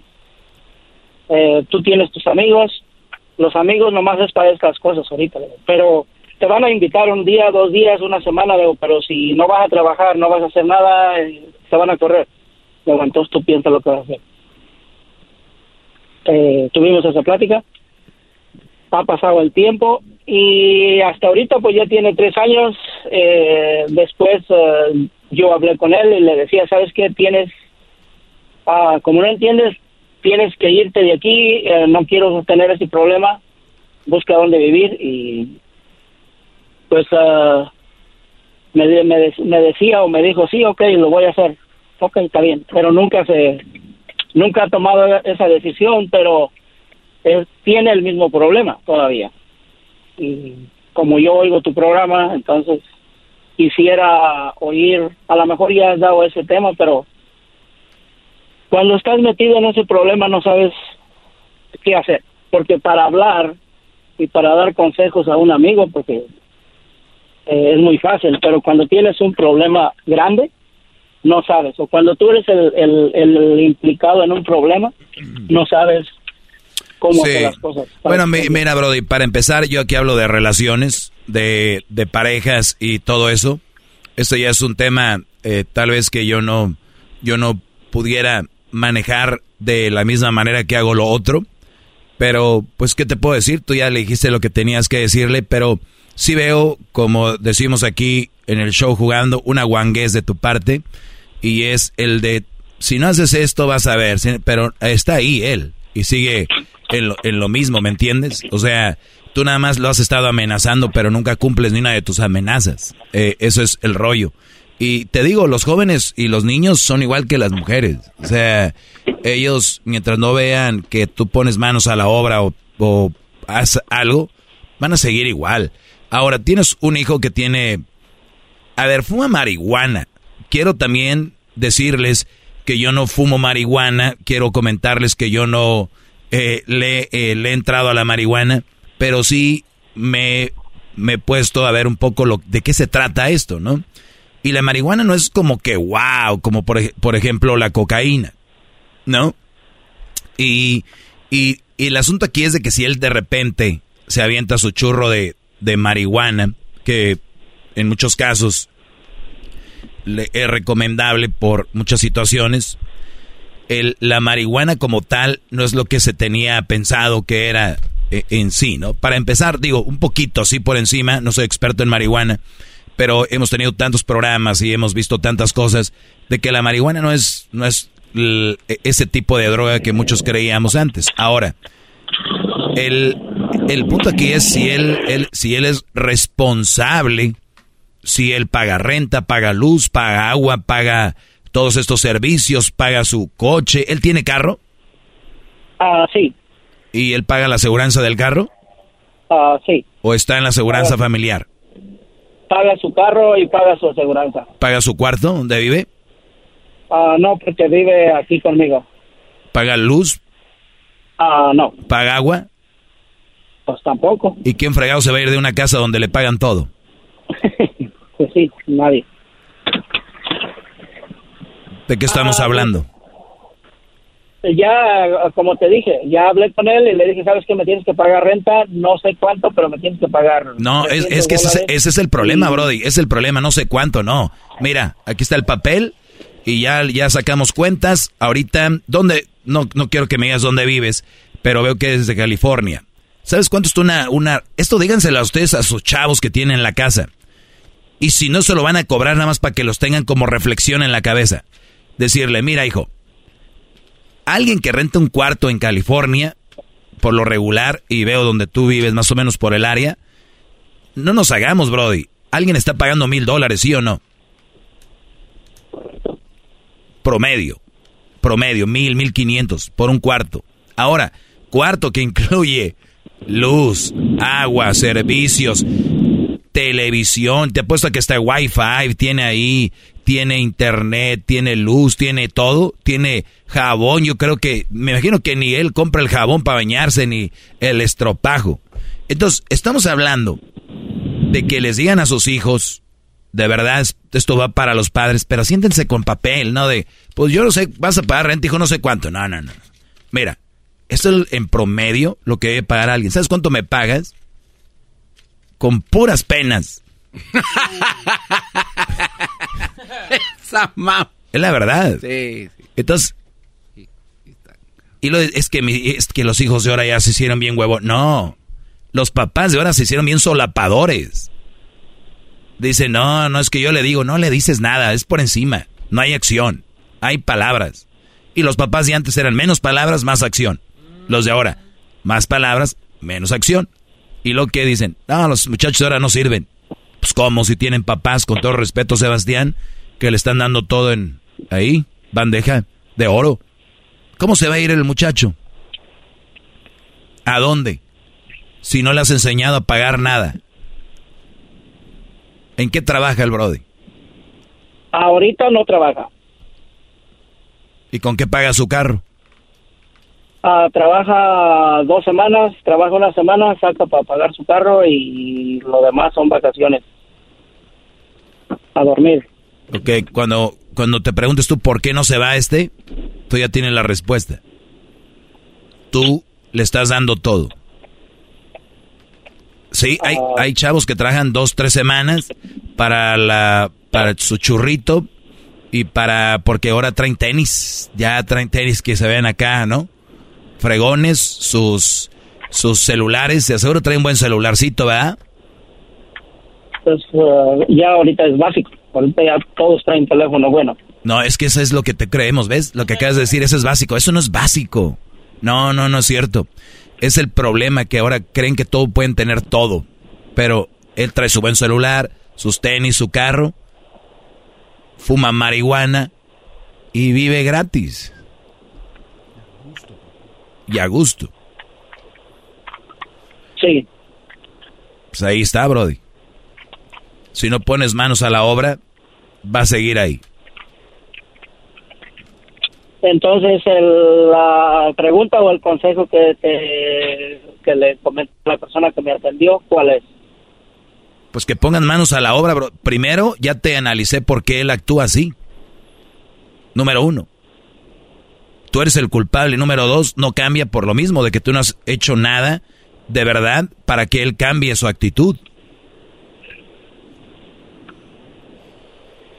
Pues fíjate que ah, ya una ocasión, una, le dije, ¿sabes qué? Me vas a dar 400 dólares por mes, no sé, quieres trabajar una semana, haz lo que tú quieras, nomás págame 400 dólares al, al, al mes de tu cuarto, de estar aquí. Si no quieres trabajar, ese es tu problema. Ah, se llegó el mes y le dije, ¿qué pasó? Dijo, oh, ok, ya sé. Eh, pasaron otra semana y le digo, eh, necesito el dinero. Digo, no me alcanza, lo, que trabajo no me alcanza. Le dije, ese no es mi problema. Tú tienes que pagar tu renta y haz lo que quieras. Todo este mes no te molesté, no te dije nada porque tú vas a pagar renta y lonche. Pero hasta ahí quedó. Entonces, siguió las mismas. Y sí, lo solapa uno, le da chance porque es tu hijo. Y como te dije, es muy fácil hablar, pero cuando tienes un hijo, no sabes qué hacer. Claro, y por eso te estoy diciendo yo. Entonces, y eso va para los que andan ahí ahorita que quieren tener hijos y todo el rollo, que, que ahí, ahí les va, ¿eh? Esto es parte de, para que vayan agarrando la onda, porque sí es fácil decirlo, pero alguien te lo tiene que decir. Y el que tiene que accionar eres tú, porque tú eres el padre. Y, y perdón, bro, se me acabó el tiempo, pero si no, si no, na- nadie dijo que va a ser fácil y te va a doler, es tu hijo y todo, pero si empezamos a pensar así, ni un hijo va a hacer nada. Y lo más si ya nos agarraron la medida, va a decir, nah, mi jefe, ese, mi jefe, ahorita se agüita ya no, no me va a cobrar, no es de nada. Ahí están. Cada quien. Ya regresamos. Hip, hip. El podcast de no y Chocolata. El más chido para escuchar. El podcast de no y Chocolata. A toda hora y en cualquier lugar. Puedes hacer dinero de manera difícil, como degustador de salsas picantes, o cortacocos, o ahorrar dinero de manera fácil con Xfinity Mobile. Entérate cómo clientes actuales pueden obtener una línea de un límite intro gratis por un año al comprar una línea de un límite. Ve a es.xfinitymobile.com. Oferta de línea o límite gratis termina el 21 de marzo. Aplican restricciones. Xfinity Mobile requiere Xfinity Internet. Velocidades reducidas tras 20 GB de uso por línea. El límite de datos puede variar.